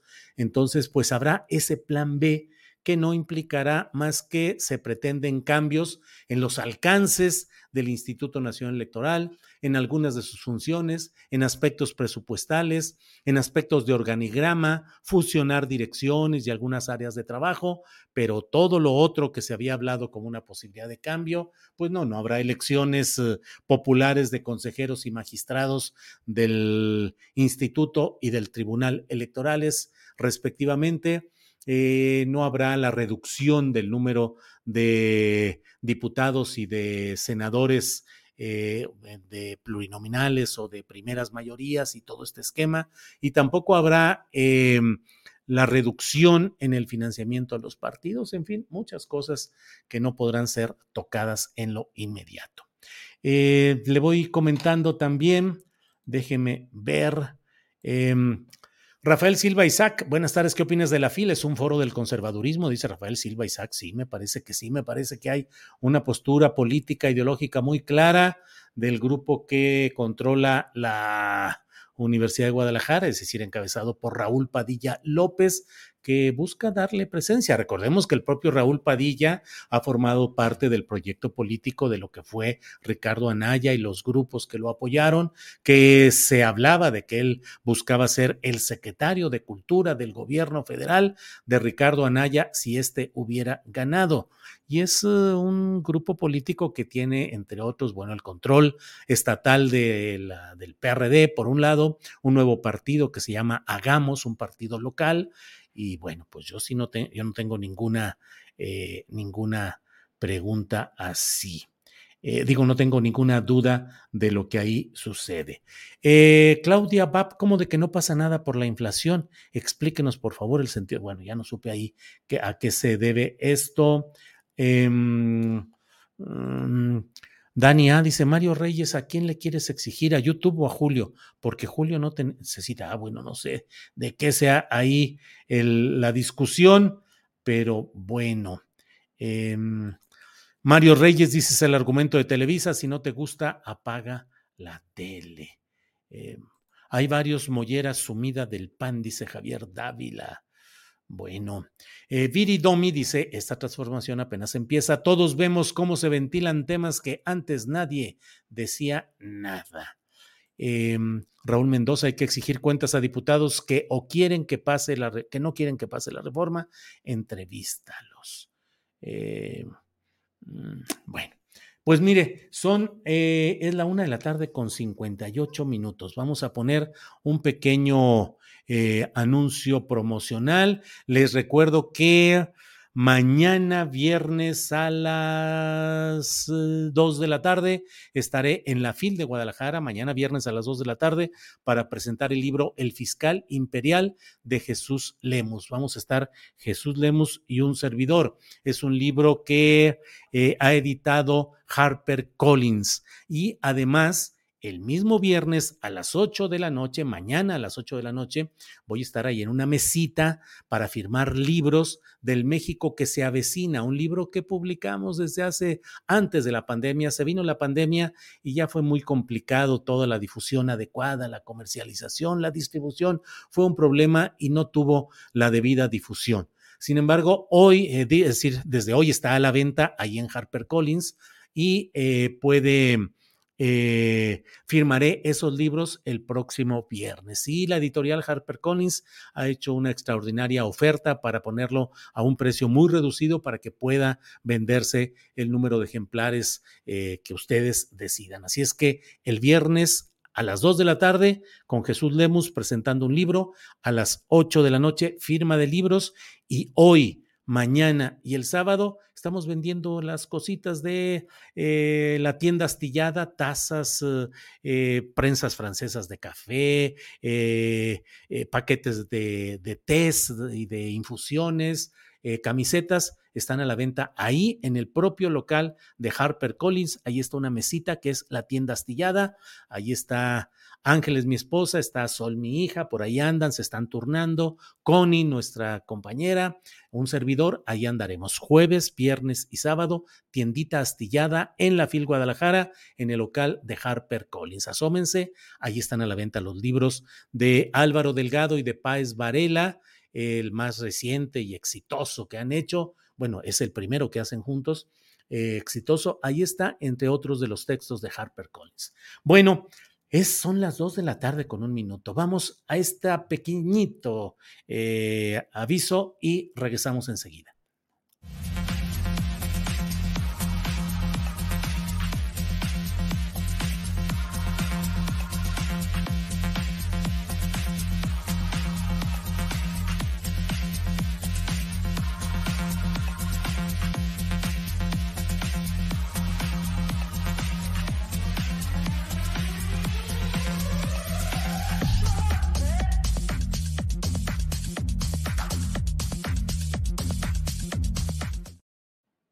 Bueno, son las dos de la tarde con un minuto, las dos de la tarde con un minuto, ya estamos aquí en Astillero Informa con nuestra mesa de seguridad, nuestra mesa segura de este jueves. Y ahí está ya Víctor Ronquillo. Víctor, buenas tardes. Hola Julio, buenas tardes, ¿cómo estás? Un saludo para Guadalupe, para Ricardo y para el público que amablemente pues nos escucha. Muy bien, gracias, Víctor. Ricardo Ravelo, buenas tardes. Hola, Julio, buenas tardes. Como siempre, un saludo muy afectuoso para ti, para mis amigos eh, Víctor y Guadalupe, y también para el auditorio que ya nos está siguiendo. Ricardo, muchas gracias. Guadalupe Correa Cabrera, buenas tardes. Muy buenas tardes, Julio. También un, un abrazo y un, y un, saludo muy grande a toda la audiencia y a todos ustedes, mis amigos, Julio, Víctor y Ricardo. Gracias por otro día, otro jueves de la mesa. Otro jueves, un jueves más. Sí, Guadalupe. Pues hay muchos temas, muchos temas interesantes. Voy a ir planteándoselos, preguntando, tratando de, de que hagamos una, una plática muy interactiva con mucho comentarios. Saben ustedes que pueden interrumpir, pueden eh, pedir precisiones a lo que se está hablando aquí, así es que avancemos. Víctor Ronquillo, ¿dónde anda? ¿Dónde anda Edgar Valdés Villarreal, conocido como la Barbie? Bueno, pues la información que tenemos es que está a cargo ¿no? de los alguaciles o de esa instancia de seguridad, preparándose y para participar en el juicio a García Luna. Esa es la, la información oficial eh, se manejó el tema de que, bueno, en dónde se encontraba, no estaba en el censo de las personas detenidas en Estados Unidos, se pensó que podría haber sido, sido liberado. Creo que es por demás interesante el personaje de la Barbie, ¿no? Cuando fue detenido yo me preguntaba, ¿de qué se ríe la Barbie? o sea que es, pues es, muy complejo, ¿no? Es el tema. y entonces en la entrevista con, con el colega, bueno, ahora sí que este, se reía, ¿no? El personaje y, un rostro que no, e, enigmático, pero con una burla. Y entonces, días después de esa captura, él mandó una carta al grupo Reforma, donde, entre otras cosas, decía algo que a mí me parece muy interesante, ¿no? Señalaba que él mismo había dado dinero a, a García Luna. Y luego mencionaba que realmente eh, había, él reconocía los delitos que pudo haber cometido, pero que lo que le parecía necesario señalar era que se reconociera que eh, García Luna y el propio Felipe Calderón eran parte de una estructura criminal en este país, ¿no? Algo que es francamente, eh, pues, interesante, ¿no? Por decirlo de alguna manera. Claro. El el punto, Julio, Ricardo, Guadalupe, público, que a mí me importa mucho es, eh, además de la denuncia de García Luna y los altos mandos de la política vinculados al tráfico de drogas, es el señalar que existe una estructura criminal. Es, Ese término es de veras muy, muy sugerente, ¿no? Bien, Víctor. vamos con Ricardo. Sí, sí, Víctor. Ricardo Ravelo. ¿Cuánto es el, peso de lo que estamos viviendo? ¿Por qué ha habido tanto ruido respecto a dónde está em, eh, el, criminal eh, apodado La? ¿Por qué tanto ruido, Ricardo? Bueno, esto comenzó con, una publicación del, portal, del portal Borderland, Borderland Pit, que dio a conocer que ya no estaba el personaje Edgar, Edgar Valdés Villarreal bajo la custodia del Buró Federal de Prisiones de Estados Unidos. Entonces eh, se empezó a, empezó a circular la versión de que había sido liberado. Digo, de entrada esto me pareció pues algo así como un borrego, porque en realidad eh, Edgar Valdés Villarreal, el dato que se tiene, que es público y además es oficial, es que fue sentenciado a en 2018 a 49 años de cárcel por distintos delitos, entre ellos el de narcotráfico y lavado de dinero, y también lo condenaron a pagar una multa de algo así como 192 millones de dólares.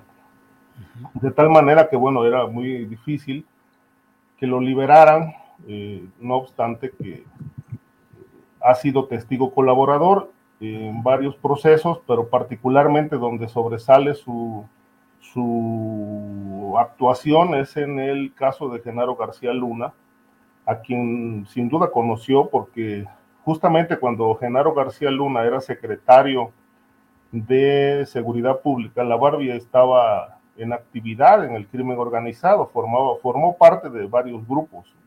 Estuvo con los Zetas, luego con el Golfo, ahí inició.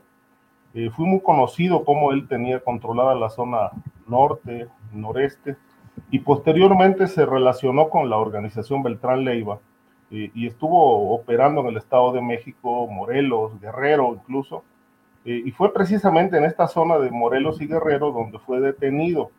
lo que hay que decir es que su detención no fue producto de una larga investigación de la Sedena o de la PGR entonces, lo detuvieron por un accidente de tránsito en los límites del Estado de México y Morelos y a partir de ahí fue procesado, encarcelado, extraditado en 2015 y eh, se volvió testigo colaborador. Lo que surgió ahora fue la versión de que pues posiblemente le vayan a reducir ciertos años, algunos años de la pena que, que enfrenta, pero bueno, no está eh, no está, digamos, dadas las condiciones como para que sea liberado. Claro. Ahora, lo que llama mucho la atención en este caso es la falta de comunicación entre el gobierno de Estados Unidos y México.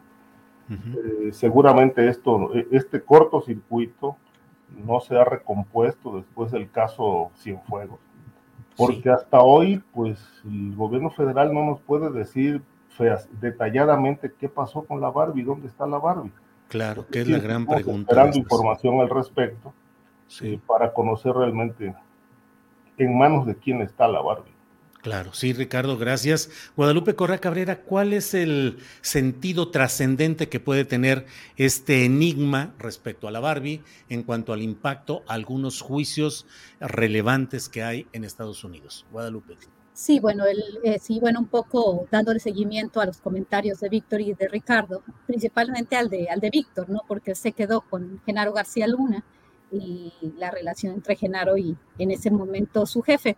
Algo que me llama la atención es que exactamente cuando se pospone el juicio de Genaro García Luna una vez más, lo cual también me llama y nos ha llamado la atención todo el tiempo. Yo creo que este juicio, si hubiera completamente, si, tuviéramos todo claro y, si nadie fuera a salir perjudicado de altos niveles, en los Estados Unidos probablemente no lo sé porque aquí realmente no tenemos información eh, porque es un tema complejo. Obviamente, este, pues todo se da este, pues a, plantear algunas hipótesis, ¿no? Entonces, se da en ese momento, se especula mucho, la especulación es a lo que, lo que, lo que aquí priva, entonces se especula que sacaron a la Barbie precisamente para dar información sobre el juicio de Genaro García Luna que eso sí va a ser brutal. Esto se relaciona bastante bien con lo que dijo Víctor Ronquillo, ¿no? O sea, él había mandado esta carta al reforma, él ya había dicho, ¿y quién mejor que él ser el testigo clave? Clave porque él se dedicaba al narcotráfico en tiempos de Genaro García Luna, estaba vinculado con los de Leiva, era, era, era el líder de los negros, este, un ciudadano estadounidense, el perfecto, ah, que también había colaborado con los Estados Unidos, con las agencias estadounidenses. Es un personaje muy, muy complicado. Yo creo que lo que dijo Víctor de esa sonrisa, ¿de qué se ríe la Barbie? ¿De qué se está riendo? 49 años vemos cómo el, el sistema, y, es que quiero nada más para terminar, porque esto ya lo hemos manejado mucho, mucha gente ha hablado de esto, pero algo que me parece muy importante resaltar es el tipo de justicia que hace el Departamento de Justicia de los Estados Unidos. Esta doble moral, este doble discurso siempre, vamos a hacer justicia, las drogas están dañando a nuestro pueblo. ¿Y qué hacen? Pactan con todos los capos para agarrar otro capo y para seguir agarrando capos y para seguir con esta guerra que nunca va a poder ser ganada porque las causas de raíz de la drogadicción, de los amplios márgenes, en las amplias tasas de drogadicción en los Estados Unidos, no se, no, no, no se atacan. Es una cuestión de capo contra capo y además de todo una cuestión también geopolítica para hacer control geoestratégico y para tener a los gobiernos, eh, por lo menos el mexicano, el colombiano, algunos centroamericanos, siempre en vilo y a sus gobernantes también. Bien, Guadalupe. Eh, Víctor Ronquillo, ¿de qué, lo mismo que dijiste, de qué se ríe, de qué se ríe o de qué se rió en aquel momento la Barbie? Y por otra parte, ¿quiénes no estarían riendo en este momento, Víctor? Sí, mira, yo creo que es, eh, es una muy buena pregunta la que mencionas y habría que señalar también, de acuerdo a esa carta publicada en el Reforma hace algunos años, eh, de la Barbie, ¿no? Justamente días después de su captura, él mencionaba que la razón por lo que había sido detenido era porque no había accedido a conformar una federación de cárteles organizados por el propio Felipe Calderón. Quizá algo aventurado, una, una idea descabellada, pero me parece que eh, parte de la estrategia política en relación a la guerra del narco, que como decía Osvaldo Zavala, al final de cuentas resultó un verdadero triunfo para quienes quisieron mantener este país o han querido mantener este país en, una situación de, violencia. Eh, me parece interesante mencionar esta, esta idea o esta realidad que mencionaba la Barbie o esta circunstancia, ¿no? Ser perseguido porque no quería formar parte de esa federación de eh, organizaciones criminales relacionadas con el narcotráfico. Y es muy interesante que el Barbie señala como uno de los de las personas que gestionaban esta esta intentona de conformar una organización nacional, por decirlo de alguna manera, a Camilo Mourinho, entonces secretario de Gobernación, bueno, antes de, lo, señalaba cuando le fue ofrecida esta, esta situación a la Barbie, ¿no? Y también al general Mario Arturo Acosta Chaparro, que además hay que recordar a la historia de Mario Arturo Acosta Chaparro como uno de los protagonistas de ese terrible terrorismo de Estado de los años de la Guerra Sucia, pero quien además estuvo relacionado, al menos eso se publicó hace algunos años, con otra intentona de vincular a las diferentes organizaciones dedicadas al narcotráfico en una gran organización en la época de Salinas de Gortari y se atribuyó al responsable de esa gestión instrumentada por Acosta Chaparro al propio Raúl Salinas de Gortari, ¿no? Entonces creo que lo que la Barbie puede, eh, digámoslo así, revelar en términos de la estructura criminal vinculada al Estado mexicano, ligada a instancias del poder político, es eh, muy, muy interesante, muy rico y creo que hay muchos de estos personajes que eh, pues no se ríen, Julio, y que deben estar preocupados. Una pregunta fundamental para, para concluir, ¿no? ¿Hasta dónde eh, sigue arraigada esa estructura criminal en instancias de seguridad pública, en las Fuerzas Armadas y en la procuración de la justicia en este país. Sí, bien, Víctor, gracias. Ricardo Ravelo, esa pregunta de Víctor me parece sustancial.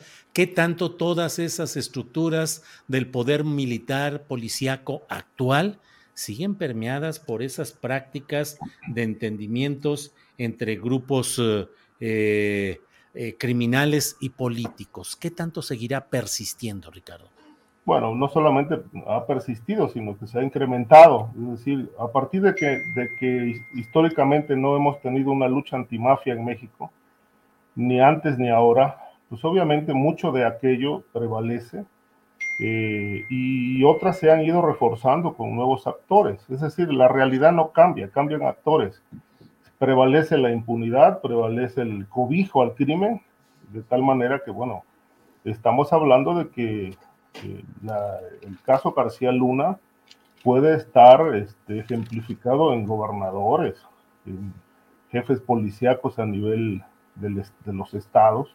Ese mismo fenómeno, ese mismo esquema se ha multiplicado por todas partes y, y obviamente, bueno, esta realidad eh, donde se ha diseminado el crimen por doquier, pues empezó a raíz de la, a partir de la, de la derrota del PRI en el año 2000, donde ya el poder criminal no, no puede negociar con un poder central, con un poder, eh, un poder único que es el presidente, entonces pues se disemina el crimen y entonces pactan con cuanta autoridad les garantice impunidad. Y obviamente a partir del 2000 viene una, una ampliación de actividades del crimen organizado con un amplio portafolio de, de delitos que ya aquí hemos, hemos detallado y, que se sigue sosteniendo esta, este andamiaje del crimen organizado con la estructura de la policía y en muchos casos con el apoyo de gobernadores, senadores, es decir, todo está implicado, todo está permeado por las organizaciones criminales.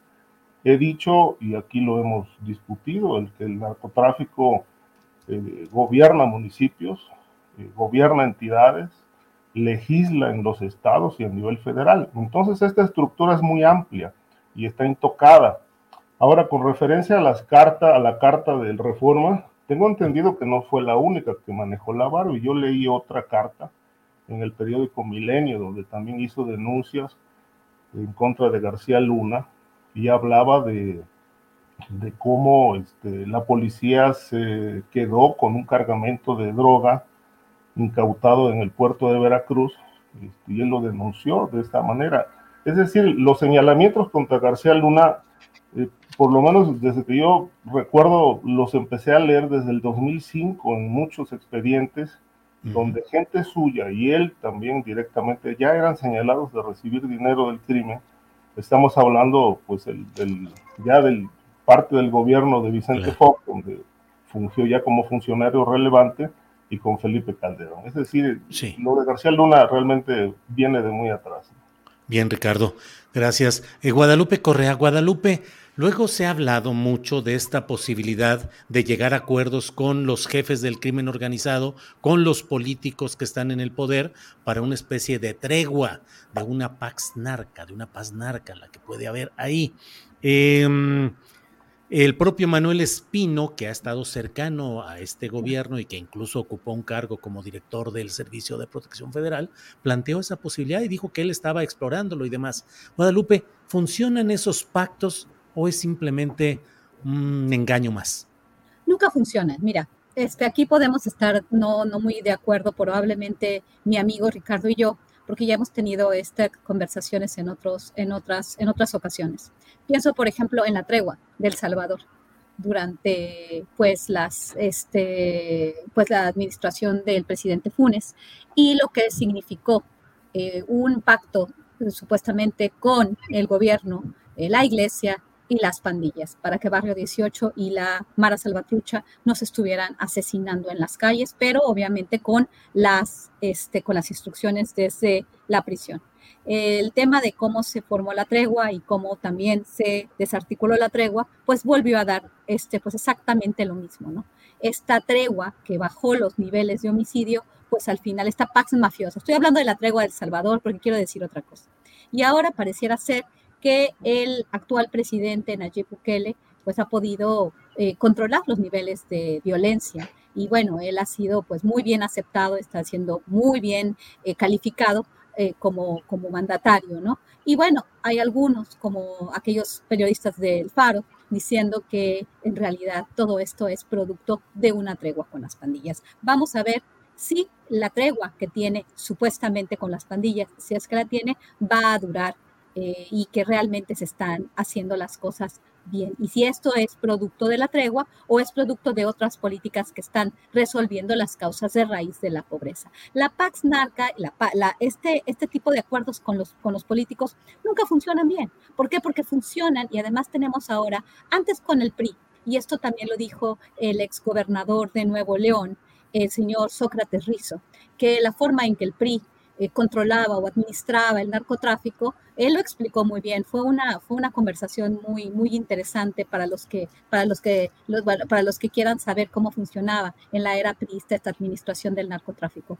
En este momento no es posible, tenemos un tablero político muy complejo en el cual no todos los estados, obviamente cada vez va avanzando más Morena, ¿no? Pero aquí se, se, vinculan, tenemos una época de democracia, ¿no? Donde tenemos representación de diferentes grupos y entonces ya no hay, eh, no existe la misma capacidad central para poder realmente tener esta paz, ¿no? Tenemos también federalismo en el cual los gobernadores, aunque sean del mismo partido, pues tienen diferentes objetivos. No es posible. Puede ser un pacto que puede, que puede controlar los niveles de violencia por uno o dos años, o, quizás en el periodo que duren estos políticos en el poder, pero la complejidad del sistema político mexicano no aguanta un pacto, pactos de este tipo. Eh, la paz mafiosa no dura y esto, es, esto se ha probado en todas las latitudes, en todos los lugares del mundo.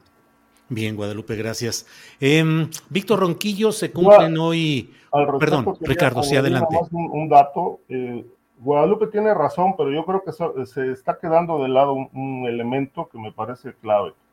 Es decir, eh, los pactos que se han hecho a lo largo de la historia con el crimen organizado han sido pactos por corrupción, pero no ha existido una política antimafia amplia, verdaderamente eh, digamos, ambiciosa, que vaya enfocada a resolver el problema de la violencia desde el punto de vista legal y abierto. Es decir, el planteamiento de Espino, aunque fue descalificado, a mí me parece que tiene un sentido, un sentido práctico interesante que no se ha explorado.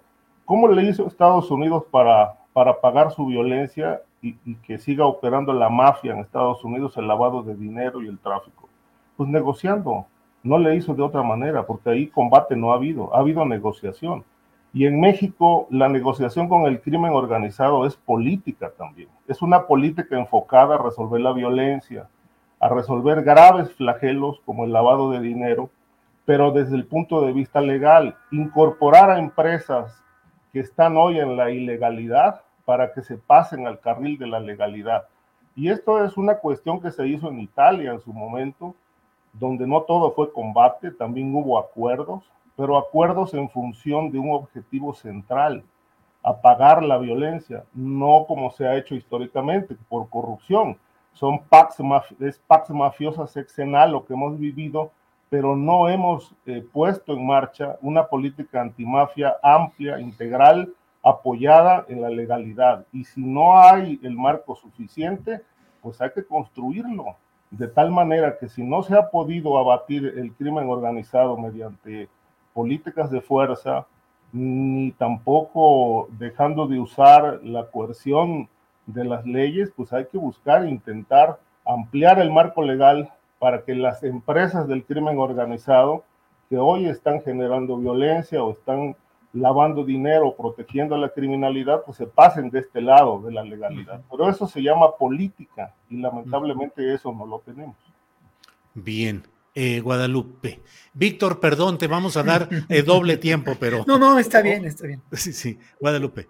No, bueno, Estados Unidos, claro que sí, ahí, ahí hay una pax mafiosa, obviamente, ahí los empresarios de lo ilícito son empresarios de lo lícito al mismo tiempo. Es obviamente porque ellos sí saben administrar eh, la distribución de la droga, el consumo, todo esto. Esto en México, o sea, realmente como está definido, como opera el sistema, no es posible. ¿Cómo vamos a hacer? Además, no estamos hablando de narcotráfico, estamos hablando también de grupos que se benefician de la corrupción, se benefician de la generación de terror también hay que entender un poco el, panorama del crimen organizado en México. No nada más estamos hablando de narcotraficantes para que cada quien entienda, que nos sentemos a negociar, que nos sentemos a hacer política.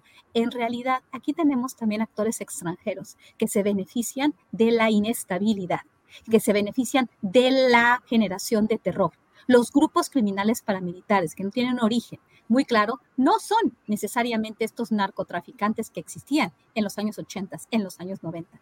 Estamos hablando de grupos que, que, se generan para, para crear terror y para desestabilizar, desestabilizar las regiones. No veo cómo se pueda hacer una pax mafiosa en el país. La verdad, no veo cómo se puede hacer. Guadalupe, estás diciendo que más allá de las actividades precisas y concisas de los cárteles que conocemos, lo que hay es un proyecto que usa al crimen organizado y a esa violencia para desalojar poblaciones, para implantar proyectos, para propósitos más allá de los que vemos en lo inmediato en la nota roja luego de lo que es eh, pues eh, eh, los asaltos, las tomas de ciudades, de poblaciones. ¿Por ahí va Guadalupe? Sí, claro, y no nada más, y no nada más al crimen organizado.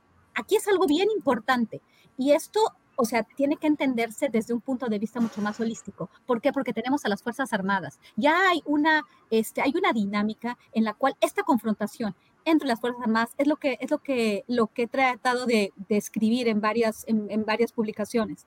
Esta confrontación, esta llamada guerra contra las drogas, donde enfrentas a estos grupos criminales paramilitares con el ejército, con las Fuerzas Armadas, este, genera estos niveles de violencia que desplazan población y que finalmente coinciden con los lugares donde son este, los lugares ricos en recursos naturales. Eso es también aquí, en Medio Oriente, en el sur del continente, en muchas partes del mundo, ¿no? Es difícil probarlo, es difícil eh, plantear una conspiración, porque a veces dicen, ay, este, teóricos de la conspiración, pero pero definitivamente las dinámicas ahí están, están concentradas en estos lugares, la gente se desplaza de forma, este, lo que estoy diciendo no es que quién lo está planeando, no sabemos, pareciera ser que beneficia a las grandes empresas, tanto energéticas como las grandes empresas este, de mineras, por ejemplo, pero pues no podemos porque no tenemos todavía la evidencia de que ellos son los que están generando esto, ¿no? Y bueno, obviamente esta declaración de la guerra contra las drogas se hizo desde el gobierno de México, obviamente con el aval y con la ayuda de los Estados Unidos.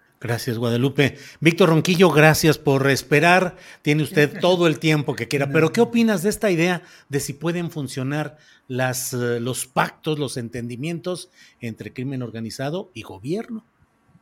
No, mira, yo creo que enfrentamos a un fenómeno muy diferente a lo que sucedía en los años 80 y a esta versión de la anuencia y la organización política posible de, eh, de todo esto lo que hasta criminales. Te, hago, te hago tiempecito para que recuperes la sí, Para recuperar sí, sí. pero, pero es cierto, mira, yo creo que enfrentamos a una realidad que tiene que ver, y lo hemos dicho aquí en muchas ocasiones, a la realidad de las guerras del siglo XXI, guerras por el territorio, guerras que se dan en Latinoamérica, que se dan en África, que se dan en Asia, guerras que tienen también un significado y una presencia en la guerra que lamentablemente se vive ahora en eh, Rusia, en, Ucrania, ¿no? En esta confrontación entre Rusia y, Ucrania. Y estas guerras tienen sin duda como elemento central el control del territorio y los recursos.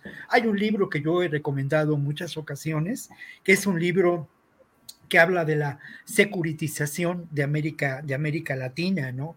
Y esta, esta idea de la securitización de América Latina como un proyecto político de control del territorio y los recursos del territorio, como una estrategia llevada a cabo a lo largo de décadas por eh, lo que podemos considerar el sector militar industrial de Estados Unidos, ¿no? Creo que el complejo militar industrial de Estados Unidos, estoy buscando por aquí el libro, que siempre lo tengo a la mano, pero ahora no lo tengo, pero bueno, em, es muy interesante lo que plantea la colega, que aparte somos muy amigos, eh, pero es fundamental entender esta realidad para entender cómo esta posibilidad de un arreglo político por la vía del derecho, como lo señala Ricardo, pues es francamente... Eh, algo que está muy lejos de la, de la realidad en la que nos encontramos hoy. Habría que ver además quiénes son los beneficiarios de este eh, orden mundial establecido y los beneficiarios son, por una parte, quienes eh, han aprovechado el prohibicionismo, ¿no? Eh, para el consumo de sustancias Hey, I'm Ryan Reynolds. Recently, I asked Mint Mobile's legal team if big wireless companies are allowed to raise prices due to inflation. They said yes. And then when I asked if raising prices technically violates those onerous two-year contracts, they said, "What the f*** are you talking about? You insane Hollywood ass."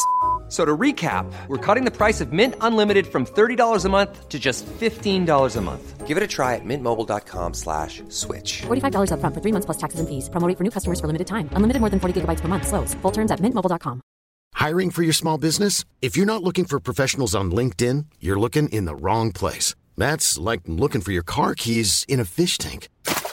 LinkedIn helps you hire professionals you can't find anywhere else, even those who aren't actively searching for a new job but might be open to the perfect role. In a given month, over 70% of LinkedIn users don't even visit other leading job sites. So start looking in the right place. With LinkedIn, you can hire professionals like a professional. Post your free job on linkedin.com slash people today. Y por otra parte los fabricantes de armas y obviamente también los grupos criminales que lamentablemente no solamente en México sino en otros lugares del mundo a partir del negocio del narcotráfico y de la conformación del negocio transnacional pues han tenido también posibilidad de vincularse a otro tipo de negocios que tienen también relación con el control territorial. Por eso Hoy hay que hablar de eso, de que enfrentamos realidades que tienen que ver con las guerras o con la, sí, con las guerras y los distintos rostros de la violencia que se dan en esta época en la que hay una confrontación fundamental por los recursos naturales, energéticos, alimenticios, eh, en, fin, esta es la, la realidad. Entonces pensar Em, lo que puede haber y lo que, y lo que sin duda sí se intentó desde mi punto de vista con los elementos que existen de información, pues fue eh, esta confederación de narcos, de organizaciones criminales en la época de Salinas y luego, sin duda también en la época de Calderón, como parte de esa misma estrategia.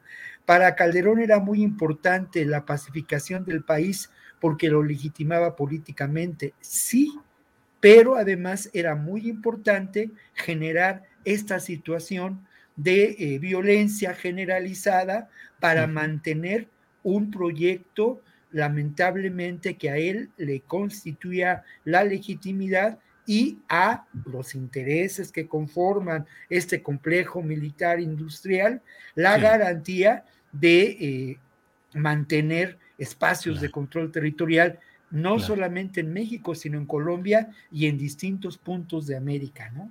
Bien, Víctor, gracias. Eh, Ricardo Ravelo, hace mm, varias semanas, semanas atrás, eh, se puso sabrosita la discusión porque tú trajiste a, la mesa de análisis el tema de El Salvador y del presidente Bukele del éxito, al menos en lo inmediato que estaba teniendo en el bajar los índices delictivos y el subir sus índices de popularidad. Eh, ¿Qué sigues pensando a estas alturas? Hoy se cumplen cuatro años de la administración del presidente López Obrador, con sus políticas respecto al crimen organizado, pues muy eh, polémicas.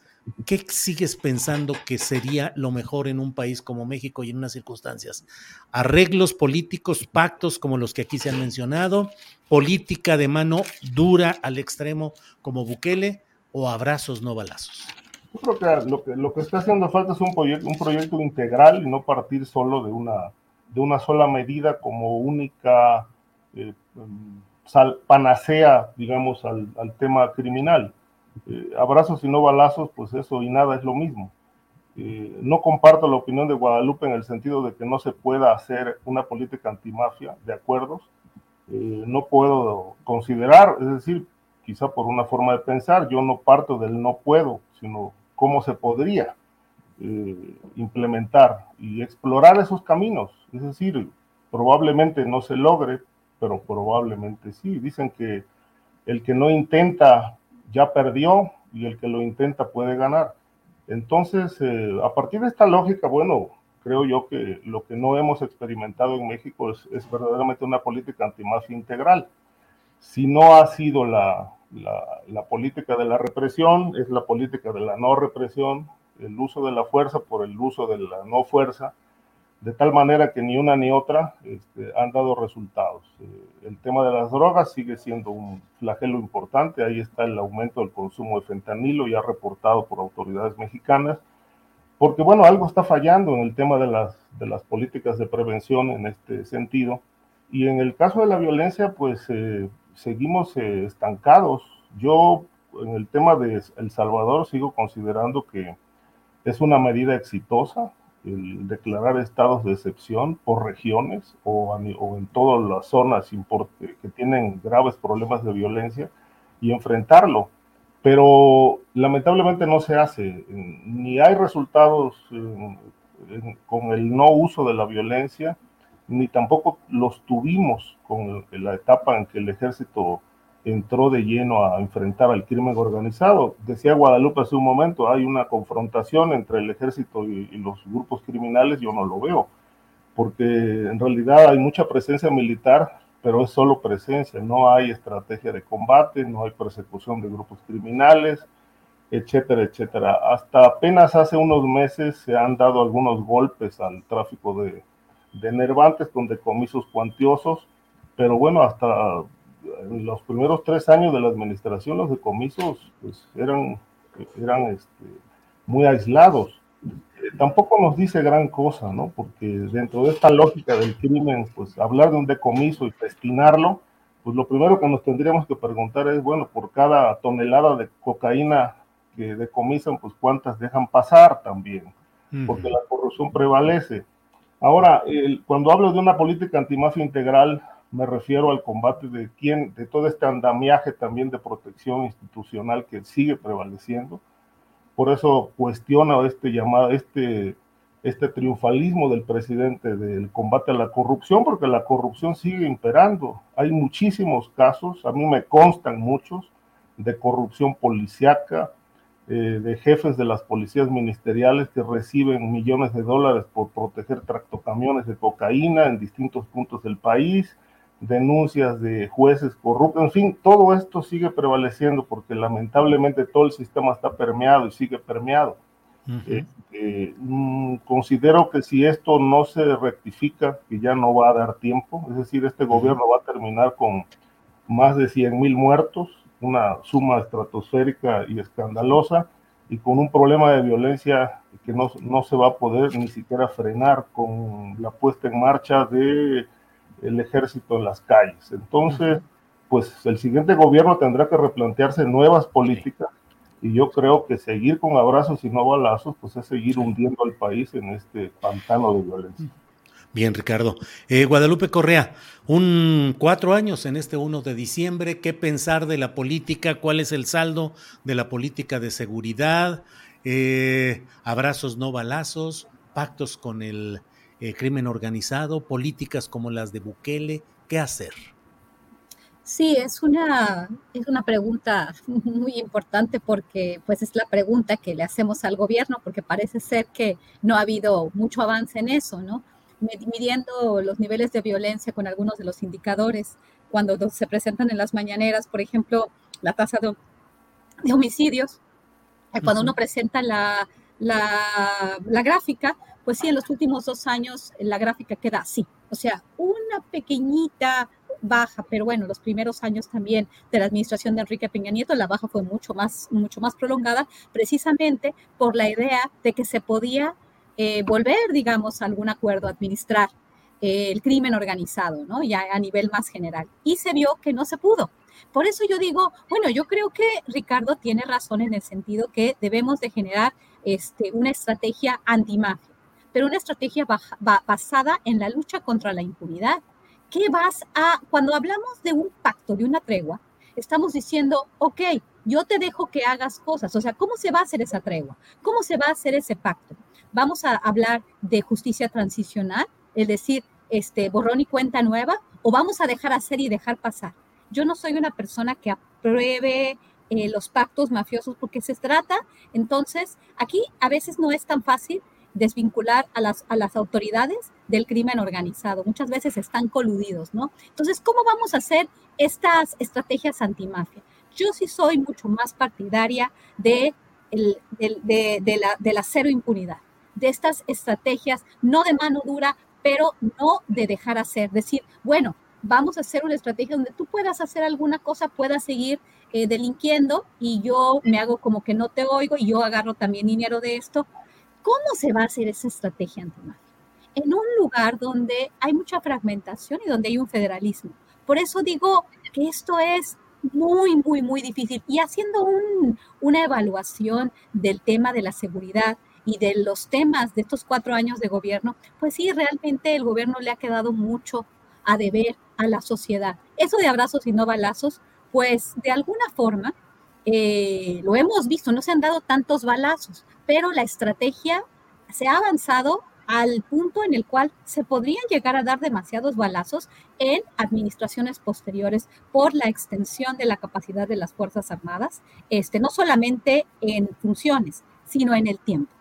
Y vamos a hablar hoy también de la Suprema Corte de Justicia y bueno, de la discusión que probablemente va a existir con respecto a la anticonstitucionalidad de, de, de, mandar a la Guardia Nacional completamente de forma administrativa a la Secretaría de la Defensa Nacional. Pues no hemos resuelto los problemas, los problemas se pasan de un lado a otro, del Golfo al Pacífico, y sí nos ha quedado mucho a deber en muchísimos campos el gobierno de la Cuarta Transformación. Pero eso no, eso no quiere decir que queramos volver a, Calderón o a Enrique Peña Nieto, que por cada vez que, cada vez que estas personas empiezan a hablar, pues yo digo, no, pues mejor apoyo a este gobierno porque esto está tremendo, ¿no? este, y bueno, los que apoyan, como el señor Suárez Vélez, vi este Julio, esta desagradable eh, persona que, que, que, te atacó, este, que también me ha atacado a mí, por cierto, este, gente como esta, que, vive de la reacción, que vive de la descalificación, de la, de la, de la,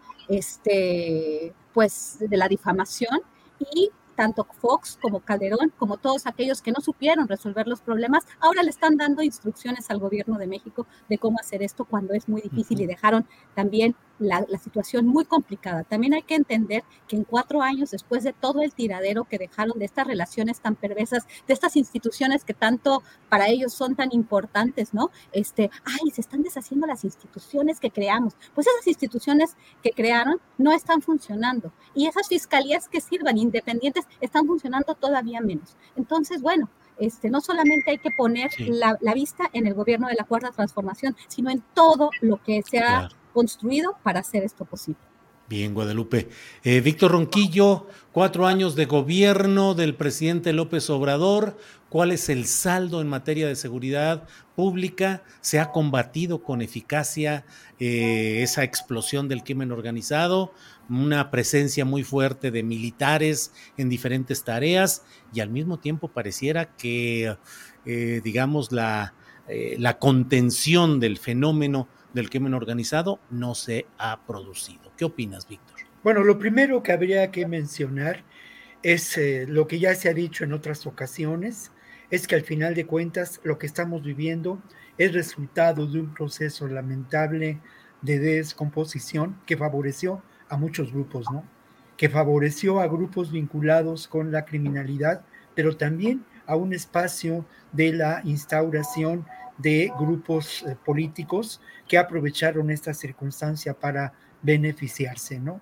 Esto tiene un antecedente y tiene consecuencias. Eh, creo yo que hay distintos momentos en donde la, el proyecto de seguridad pública de este país tiene que ser llevado a una reflexión amplia y esto parte desde Salinas. No, no, no lo voy a hacer en razón de, la falta de tiempo, ¿no?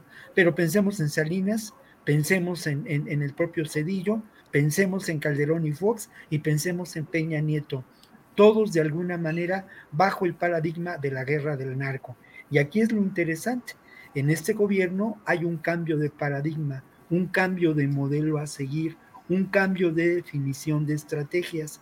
Lo de abrazos y no balazos es al final de cuentas una expresión, pero en el fondo de todo, este cambio de paradigma a mí me parece que es fundamental y es sustancial, porque ese cambio de paradigma lleva a diferentes acciones. Voy a mencionar algunos elementos que me parece necesario destacar como parte de una estrategia, porque tampoco podemos negar que esa estrategia existe y que se, circunscribe a esta definición, que es un eslogan político y nada más. Mira, ha habido una focalización de municipios violentos y ha habido un combate en esos municipios a delitos eh, claves como el narcomenudeo, como la extorsión, como el pago por el derecho del piso que está ligado a la extorsión. Creo que esto ha sido una estrategia que se ha seguido con un acierto. No solamente se ha diagnosticado el problema, sino se ha, se ha buscado erradicar a estos grupos que de alguna manera generan violencia. Lo otro, obviamente, vivimos, como lo mencionaba, una realidad que rebasa a una estrategia limitada la seguridad. Se tiene que comprender este fenómeno como un fenómeno que busca el control de los territorios. Y obviamente este control de los territorios ha llevado también por parte del actual gobierno a una estrategia que en, un, en una primera mirada uno puede considerar eh, desacertada, ¿no? Como es la presencia de la Guardia Nacional. Pero es una presencia que ha buscado abarcar diferentes territorios. Se han construido cuarteles en distintos lugares del país. Esto me parece que está encaminado precisamente a eso, a confrontar a estos grupos criminales que han buscado el control territorial y que han buscado algo que es el control de, eh, eh, político y de los recursos económicos. Otro elemento importante, Julio, y permíteme concluir con ello, pero es la relación con Estados Unidos. Hay también un cambio fundamental. No vivimos los tiempos de la Operación Mérida y ese cambio fundamental Solamente pongo un ejemplo que es muy importante en relación al tráfico de armas, las demandas que el gobierno mexicano mantiene en Estados Unidos y el diagnóstico que existe dentro del gobierno mexicano de cuáles son los principales fabricantes de armas, de cómo se distribuyen y cómo afecta esto a un proceso lamentable de generación de la violencia en este país. ¿no? En esa, en esa, esa, eso creo que es importante mencionarlo. Lo que falta por hacer, y si es determinante, tiene que ver ni más ni menos con lo que podemos considerar la desarticulación de estos, eh, de estos grupos de poder político vinculados a la criminalidad. Bien, Víctor, gracias. Eh, Ricardo Ravelo, Guadalupe, este tema lo dejamos, pasamos a, a otro o tienen todavía algo Ricardo. No, yo creo que podemos pasar a otro tema, porque teníamos algunos otros que no hemos, no hemos hablado de. Ricardo. Sí, igual, adelante, adelante. Ricardo, eh, la Suprema Corte de Justicia frente al tema de la continuidad militar en la Guardia Nacional. ¿Cómo lo ves y qué opinas? Bueno, mira, Julio, eh, dadas las circunstancias del país, eh, dada la emergencia que existe, eh, debido a este problema gravísimo de la violencia y todos los generadores de violencia, crimen organizado en general, eh, hablar ya de si tiene, si es viable o no que tenga un mando civil o un mando militar, a mí me parece que a estas alturas del partido ya es lo de menos. Si la coordina la, la Sedena o si la coordina un mando civil, finalmente aquí lo que importa es que sea eficaz y que sea realmente una Guardia Nacional que esté al servicio de la población y no al servicio de, estos poderes criminales, poderes fácticos, poderes políticos ligados al crimen.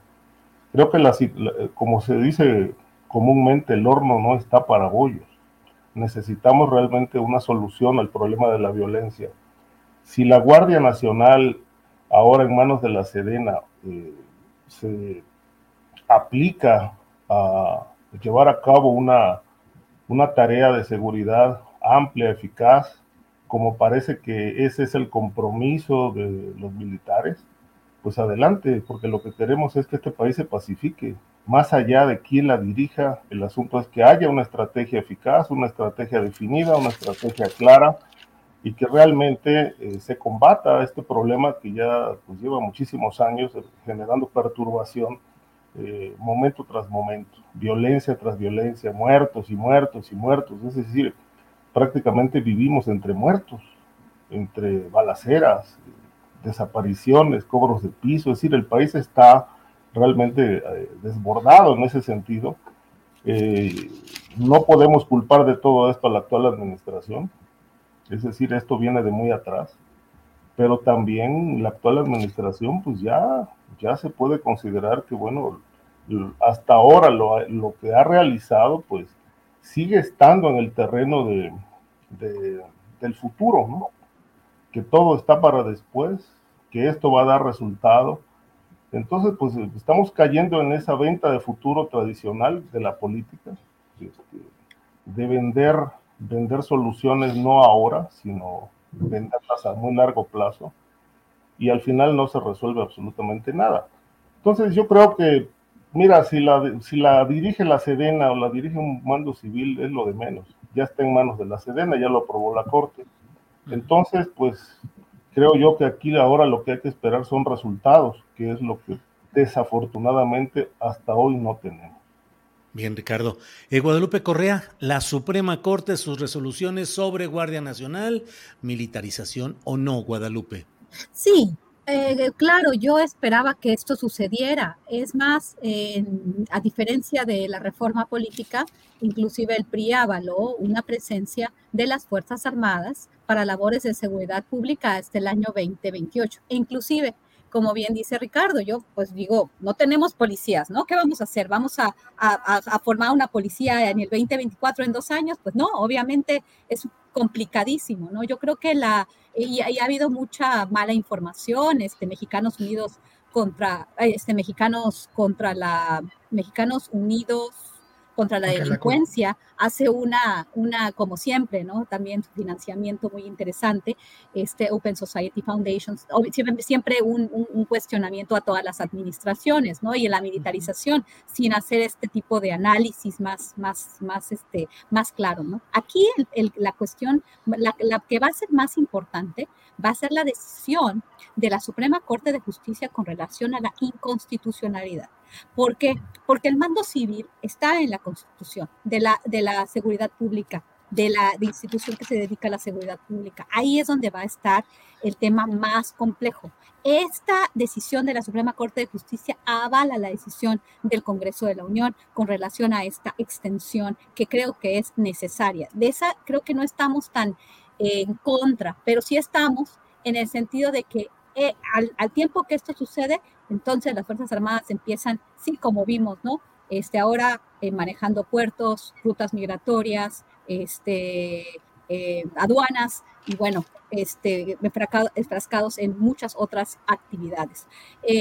yo esperaba lo de la Suprema Corte, sí, como bien dice Ravelo, ya se, ya se aceptó, pero bueno, yo todavía veo muchos problemas. El avance, la capacidad que tuvo Andrés Manuel López Obrador, que se la dieron las otras administraciones, una oposición tremenda, fracasada terrible, pues va avanzando un militarismo en, el país que podría ser pues de consecuencias muy, muy complejas, no hoy, sino en los años venideros, con diferentes liderazgos y en un momento de guerra muy complicado, como ya lo hemos explicado anteriormente. Bien, Guadalupe, gracias. Eh, son las 2 de la tarde con 53 minutos. Nos queda espacio para unos tres minutitos de postrecito cada cual. Víctor, ya sabes, postre dulce, amargo, semiamargo, lo que desees, por favor. Bueno, empezaría con el tema muy brevemente. Yo solamente remito a lo que eh, el ministro presidente de la Suprema Corte de Justicia dio como conclusión después de que se avaló el decreto instrumentado por eh, López Obrador en el año 2020. Ese fue el tema jurídico el día antier. Y él dice, no autoriza la Suprema Corte la militarización de la seguridad pública, ¿no? Esta debe ser temporal, suplementaria y subordinada al, al, poder civil. Y sí, sí importa quién lleve adelante la tarea de la seguridad pública en este país, por supuesto, que no estamos de acuerdo que lo haga el ejército, que lo haga quizá la Guardia Nacional, pero bajo una supervisión de lo civil. Y luego, bueno, voy a ir ahora pues a un postre dulce, a una recomendación. Y mira, eh, yo creo, eh, tengo, y, eso, ¿no? Yo aquí sí los traje los libros de los que quiero platicar, ¿no? Ay, estaba viendo que de qué lado se ven en la cámara. Bueno, estos son dos libros que pertenecen a una colección de Júcar, de eh, etiqueta negra es la colección, y son libros maravillosos de literatura policiaca.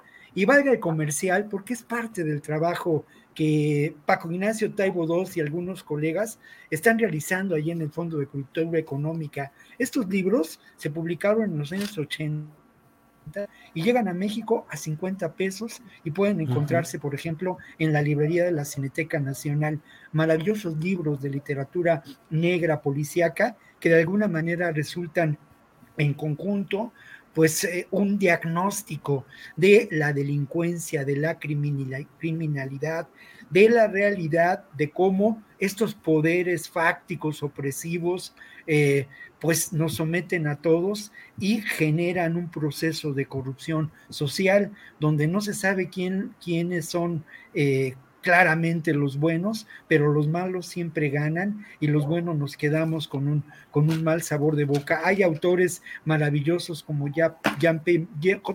Manchet, que es un francés que introduce toda la cultura de la década de los años 60 a la literatura policíaca y hay, hay muchos otros, no, me puedo extender muchísimo, pero de veras, 50 pesos es una, un regalo y se encuentran en las librerías de Qué bueno, qué bueno. Un comercial un comercial, pero es un comercial muy grato, ¿eh? Se vale. Claro, claro, claro. Además, qué bueno a ese precio y con esa difusión, creo que es algo que podemos y debemos impulsar. Ricardo Ravelo, postrecito, por favor. Sí, bueno, nada más un comentario, luego el postre. El, el asunto del, de que no hay salida con respecto a, la, a la incorporación de la Guardia Nacional a la Sedena, pues esto lo veíamos venir, ¿no? Hace tiempo, porque pareciera como que todo se construyó para que estas decisiones se tomaran eh, de alguna manera forzadas por una realidad, una realidad que de alguna forma construyó el propio gobierno, de destruir eh, los esquemas de policía, de dejarlos eh, hundir en la corrupción a nivel de los estados. Y ante esta crisis emergente, pues nos dicen, no hay de otra, se tiene que hacer cargo la Sedena. Y bueno, yo digo que pues si todo se está militarizando, pues eh, este tema de la seguridad, pues si queda en manos de la Sedena, yo sigo, sigo pensando que es lo de menos, que lo importante son los resultados. Eso es lo que hay que exigirle a la Sedena, resultados que hasta hoy no tenemos. Es lo que reitero en eh, esta postura de, mi comentario anterior y esperemos que esta aventura militar pues nos lleve a buen, puerto y si no, pues quienes tomaron las decisiones, pues que paguen las consecuencias. El postrecito es, me, llamó mucho la atención encontrarme hace, hace poco un, libro que se llama El confidente de la mafia se confiesa. Ese tiene como subtítulo El narcotráfico colombiano al descubierto. Este libro lo, lo publicó un abogado que yo tuve la oportunidad de entrevistar en 2006, Gustavo Salazar, es un protagonista de mi libro Los narcoabogados. Él fue abogado del cártel de Medellín y abogado de Pablo Escobar. Y él me contó la historia de cómo entró a, a esto, a este submundo, a este mundo sórdido de la abogacía específicamente defensora de capos. Él era un litigante que andaba recorriendo pasillos en los juzgados colombianos y un día allí lo abordaron y le dijeron que había un caso de unos presos y lo llevaron con el patrón y el patrón era Pablo Escobar y entonces cuenta Gustavo Salazar, eh, pues yo empecé a defender a estas personas, luego me, me, dijeron que había otro paquete de personas presos, etcétera, así, así me fui con el paso de los meses, yo ya no era abogado de unas personas, yo ya era el abogado del cártel. Entonces eh, cuenta su aventura y acaba de publicar este libro hace poco, se llama El confidente de la mafia se confiesa, donde revela, desvela cuestiones de la, de la corrupción del narco colombiano, que no tiene nada, nada eh, diferente con lo que ha pasado en México en los últimos años. Bien, Ricardo, gracias. Postrecito para cerrar esta emisión. Guadalupe Correa Cabrera, por favor yo quiero dar un postre amargo y un postre, y un postre dulce. Un postre, bueno, más o menos dulce. Este, el postre amargo es una, este, estoy ahorita un poco, eh, pues no sé, irritada de la Junta editorial del periódico Washington Post. De verdad que en el tema de América Latina, se la, eh, eh, últimamente no han tenido empacho en, en, presentar una actitud completamente este, imperialista, ¿no? Hablando de que México está, que hay que parar y que la administración, piden a la administración de Biden y, al, y, al, y, al, Congreso de los Estados Unidos en una actitud completamente irrespetuosa de la soberanía de las naciones en América Latina, este, para que vean lo que está pasando con estas actitudes antidemocráticas del presidente mexicano. Y en el párrafo del final, sí, le piden a la administración Biden y al Congreso de Estados Unidos que no se pueden mantener indiferentes ante este avance autoritario que está sucediendo en el país. Me pareció una pieza muy fuera de lugar, firmada por la Junta Editorial del Washington Post. El día de hoy aparece otra. ¿Cómo vamos a hacer que la nueva estrategia estadounidense, cuando se la pasaron, de, bueno, las últimas décadas este, estableciendo sanciones contra Venezuela y ahora que les conviene vincularse con Venezuela, ¿cómo hacer que los venezolanos hagan lo que ellos dicen? Ellos son la junta editorial del Washington Post, no son los presidentes de Estados Unidos o los dueños del país y de América Latina. Me parece fuera de todo lugar creo que hay que denunciar este tipo de, este, cada quien puede decir lo que sea, pero que se diga de un medio como el Washington Post me parece muy, muy delicado. Bueno, y otra cosa que quería invitarlos, quería invitarlos el día lunes, vamos a estar en la Universidad de Arizona este, bueno, el, el, el, programa es en persona, pero este, se puede ver por Zoom, lo puse ahí en mi Twitter. Se llama, es una mesa redonda de los dilemas de la seguridad en México con estadounidenses y mexicanos. Vamos a estar ahí este, a las 3.30. Es un, es un evento híbrido porque ustedes pueden acceder. Ahí está la liga de Zoom por si quieren acompañarnos. Este, va a estar este, la persona que representa a la Secretaría de la Defensa de los Estados Unidos, este, que está en México, y otros profesores, un profesor de la UNAM que se llama Raúl Benítez Manaut y Gerardo Rodríguez este, de la Universidad de las Américas en Puebla, este, hablando con otros, este, lo modera otra persona que también estuvo en México encabezando las labores del Departamento de la Defensa de Estados Unidos, Michael Burgoyne, este, el coronel Michael Burgoyne. Entonces, bueno, espero que puedan acompañarnos y, la información está en mi Twitter, al, este, está como un, un, este, un tweet ya ahí pegado. Muy bien, Guadalupe, pues muchas gracias. Eh, Víctor Ronquillo, gracias y buenas tardes por este jueves primero de diciembre. Gracias, Víctor. Muchas gracias, Julio, y un abrazo por ese merecido Premio Nacional de Periodismo, ¿eh?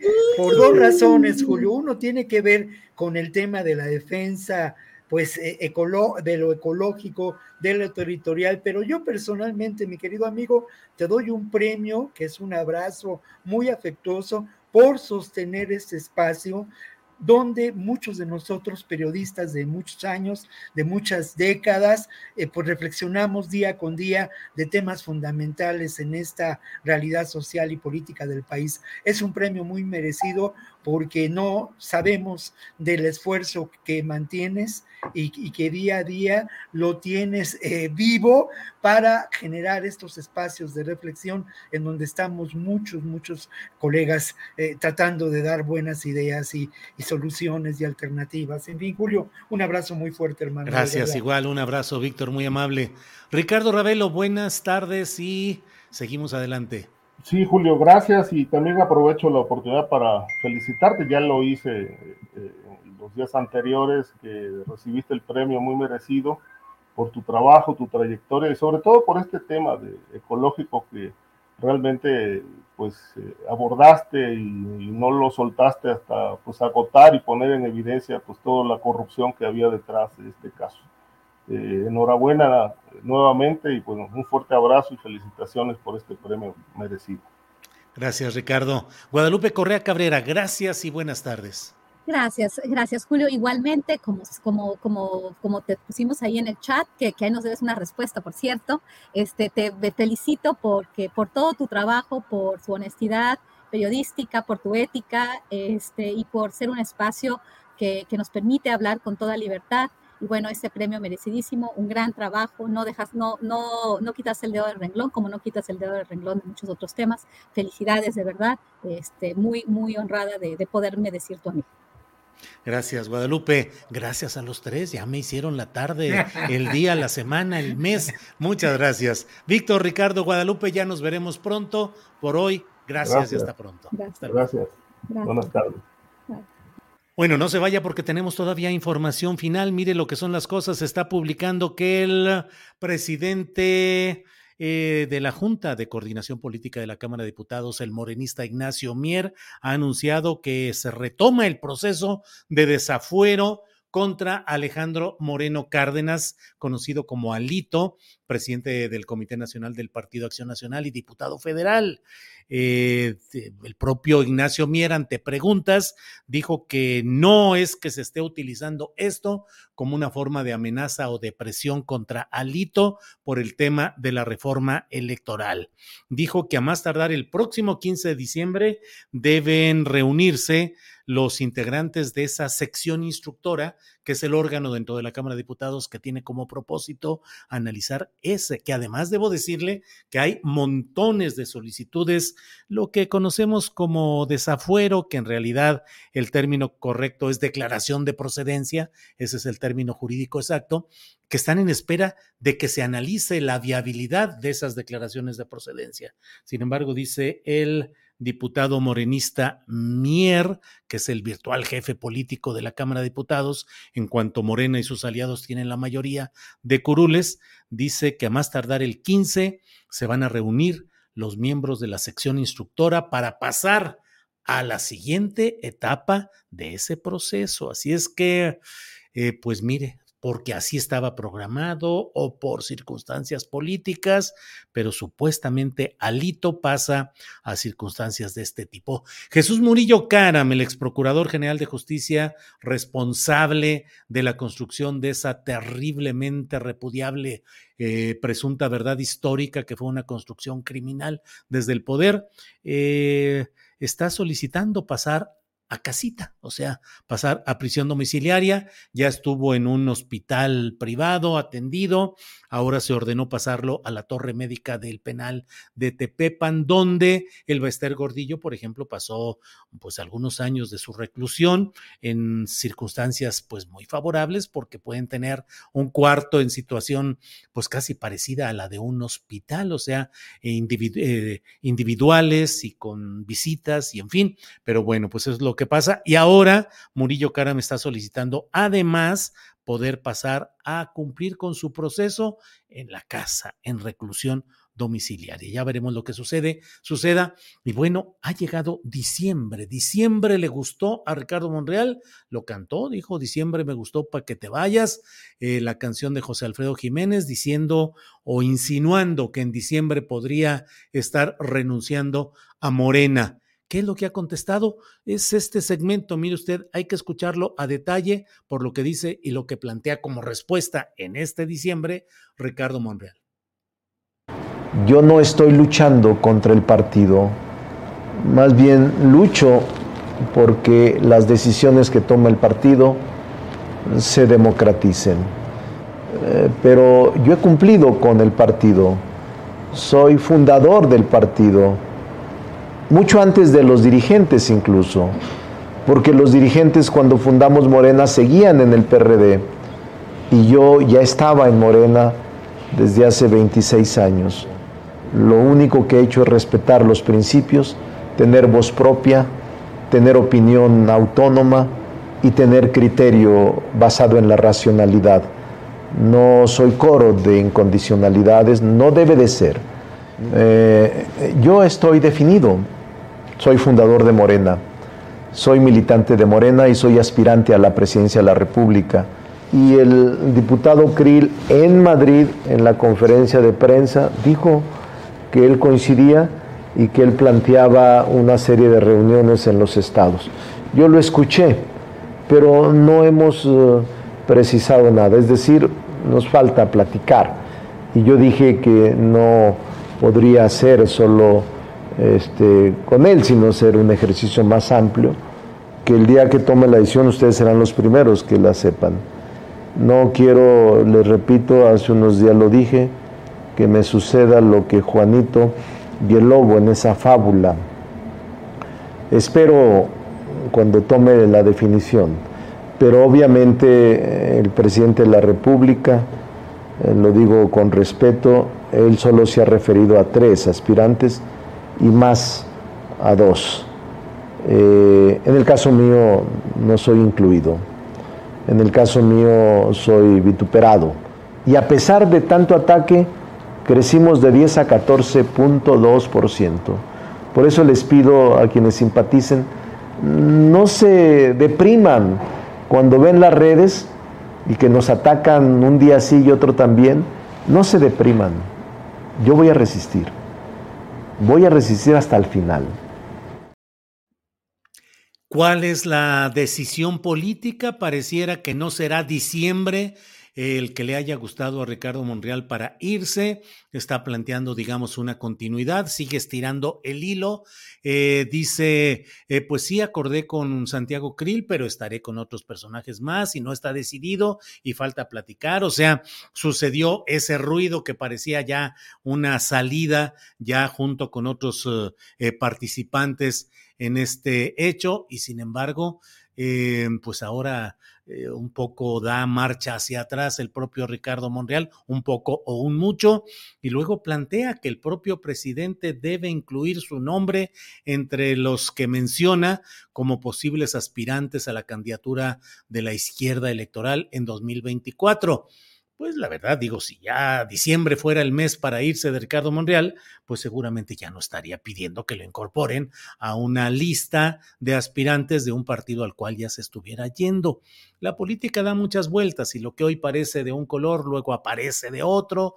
Y bueno, aquí Ricardo Monreal, pues la verdad es que pareciera estarse dando todavía más tiempo y parece que diciembre no va a ser el mes en el que se vaya, no es el que le gustó tal vez más adelante, o quién sabe cuál sea la postura de Ricardo Monreal. Pero he querido dejar todo, caminar todo este eh, segmento, porque creo que ahí hay claves de que nos hacen ver cuál es la postura de Ricardo Monreal. Seguir, seguir presionando, seguir en Morena, seguir pidiendo que lo incluyan el presidente en la lista de los precandidatos oficiales, digamos. Eh, no hubo las condiciones para decirle adiós a Morena. Diciembre no es el mes adecuado. Ya lo iremos viendo un poco más adelante. Bueno, pues muchas gracias. Mire, mañana precisamente por aquí vi que asomó este mm, eh, cartel. Mañana hay una reunión de la Convención Nacional Morenista. Eh, tienen eh, es el primer informe anual. habrá una conferencia de prensa en el Club de Periodistas de México, ahí en la calle Filomeno Mata, en el centro histórico. mañana viernes a las 12 del día van a dar informe de las asambleas, de las impugnaciones, de las acciones que han realizado, la presentación del plan de rescate de Morena para 2023 y la presentación de la propuesta de proyecto de nación desde las bases 2024-2030. Eh, va a estar interesante porque pues es el único movimiento organizado que dentro de Morena busca plantear la discusión, el análisis, la acción política para tratar de corregir el rumbo de todo esto. Entonces, pues vamos a ver mañana qué sucede. Seguramente tendremos mañana la información de lo que suceda en esta Convención Nacional Morenista. Bueno, hoy les invito a que nos acompañen eh, voy a estar a las, ah, ¿qué será? Es a las 5 de la tarde, creo, a las 5 de la tarde, en el programa que se llama Caras y Caretas TV. Así lo pueden encontrar en YouTube, Caras y Caretas TV. Voy a estar ahí, voy a platicar eh, con periodistas relevantes a los que mucho respeto, eh, con Ina Afinogenova, con Marco Teruggi, en este programa voy a hablar acerca, el título dice, México se moviliza con AMLO. Eh, opinión de Julio Astillero, es en el programa Macondo que organizan estos respetados periodistas y voy a estar ahí hoy en la tardecita. Así es que los invito a quienes quieran a sumarse a todo esto. Bueno, pues muchas gracias. Nos vemos hoy en la noche en la videocharla astillada y nos vemos mañana de una a tres cuando tendremos la mesa del más allá, recomendaciones de fin de semana, entrevistas, eh, comentarios y bueno, ya nos veremos justamente mañana. Por hoy, gracias. Buenas tardes.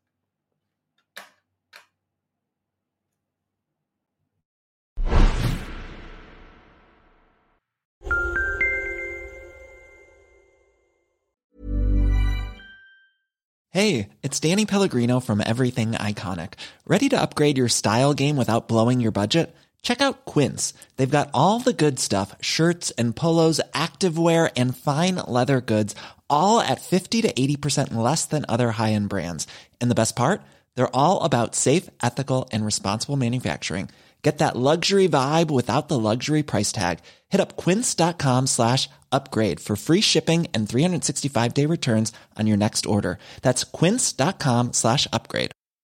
Hi, I'm Daniel, founder of Pretty Litter. Did you know cats tend to hide symptoms of sickness and pain? I learned this the hard way after losing my cat, Gingy. So I created Pretty Litter, a health monitoring litter that helps detect early signs of illness by changing colors, saving you money and potentially your cat's life. Pretty Litter is veterinarian developed, and it's the easiest way to keep tabs on your fur baby's health right at home. Go to prettylitter.com and use code ACAST for 20% off your first order and a free cat toy. Terms and conditions apply. See site for details.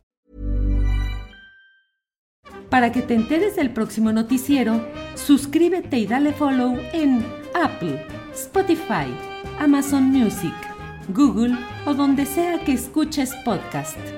Te invitamos a visitar nuestra página julioastillero.com.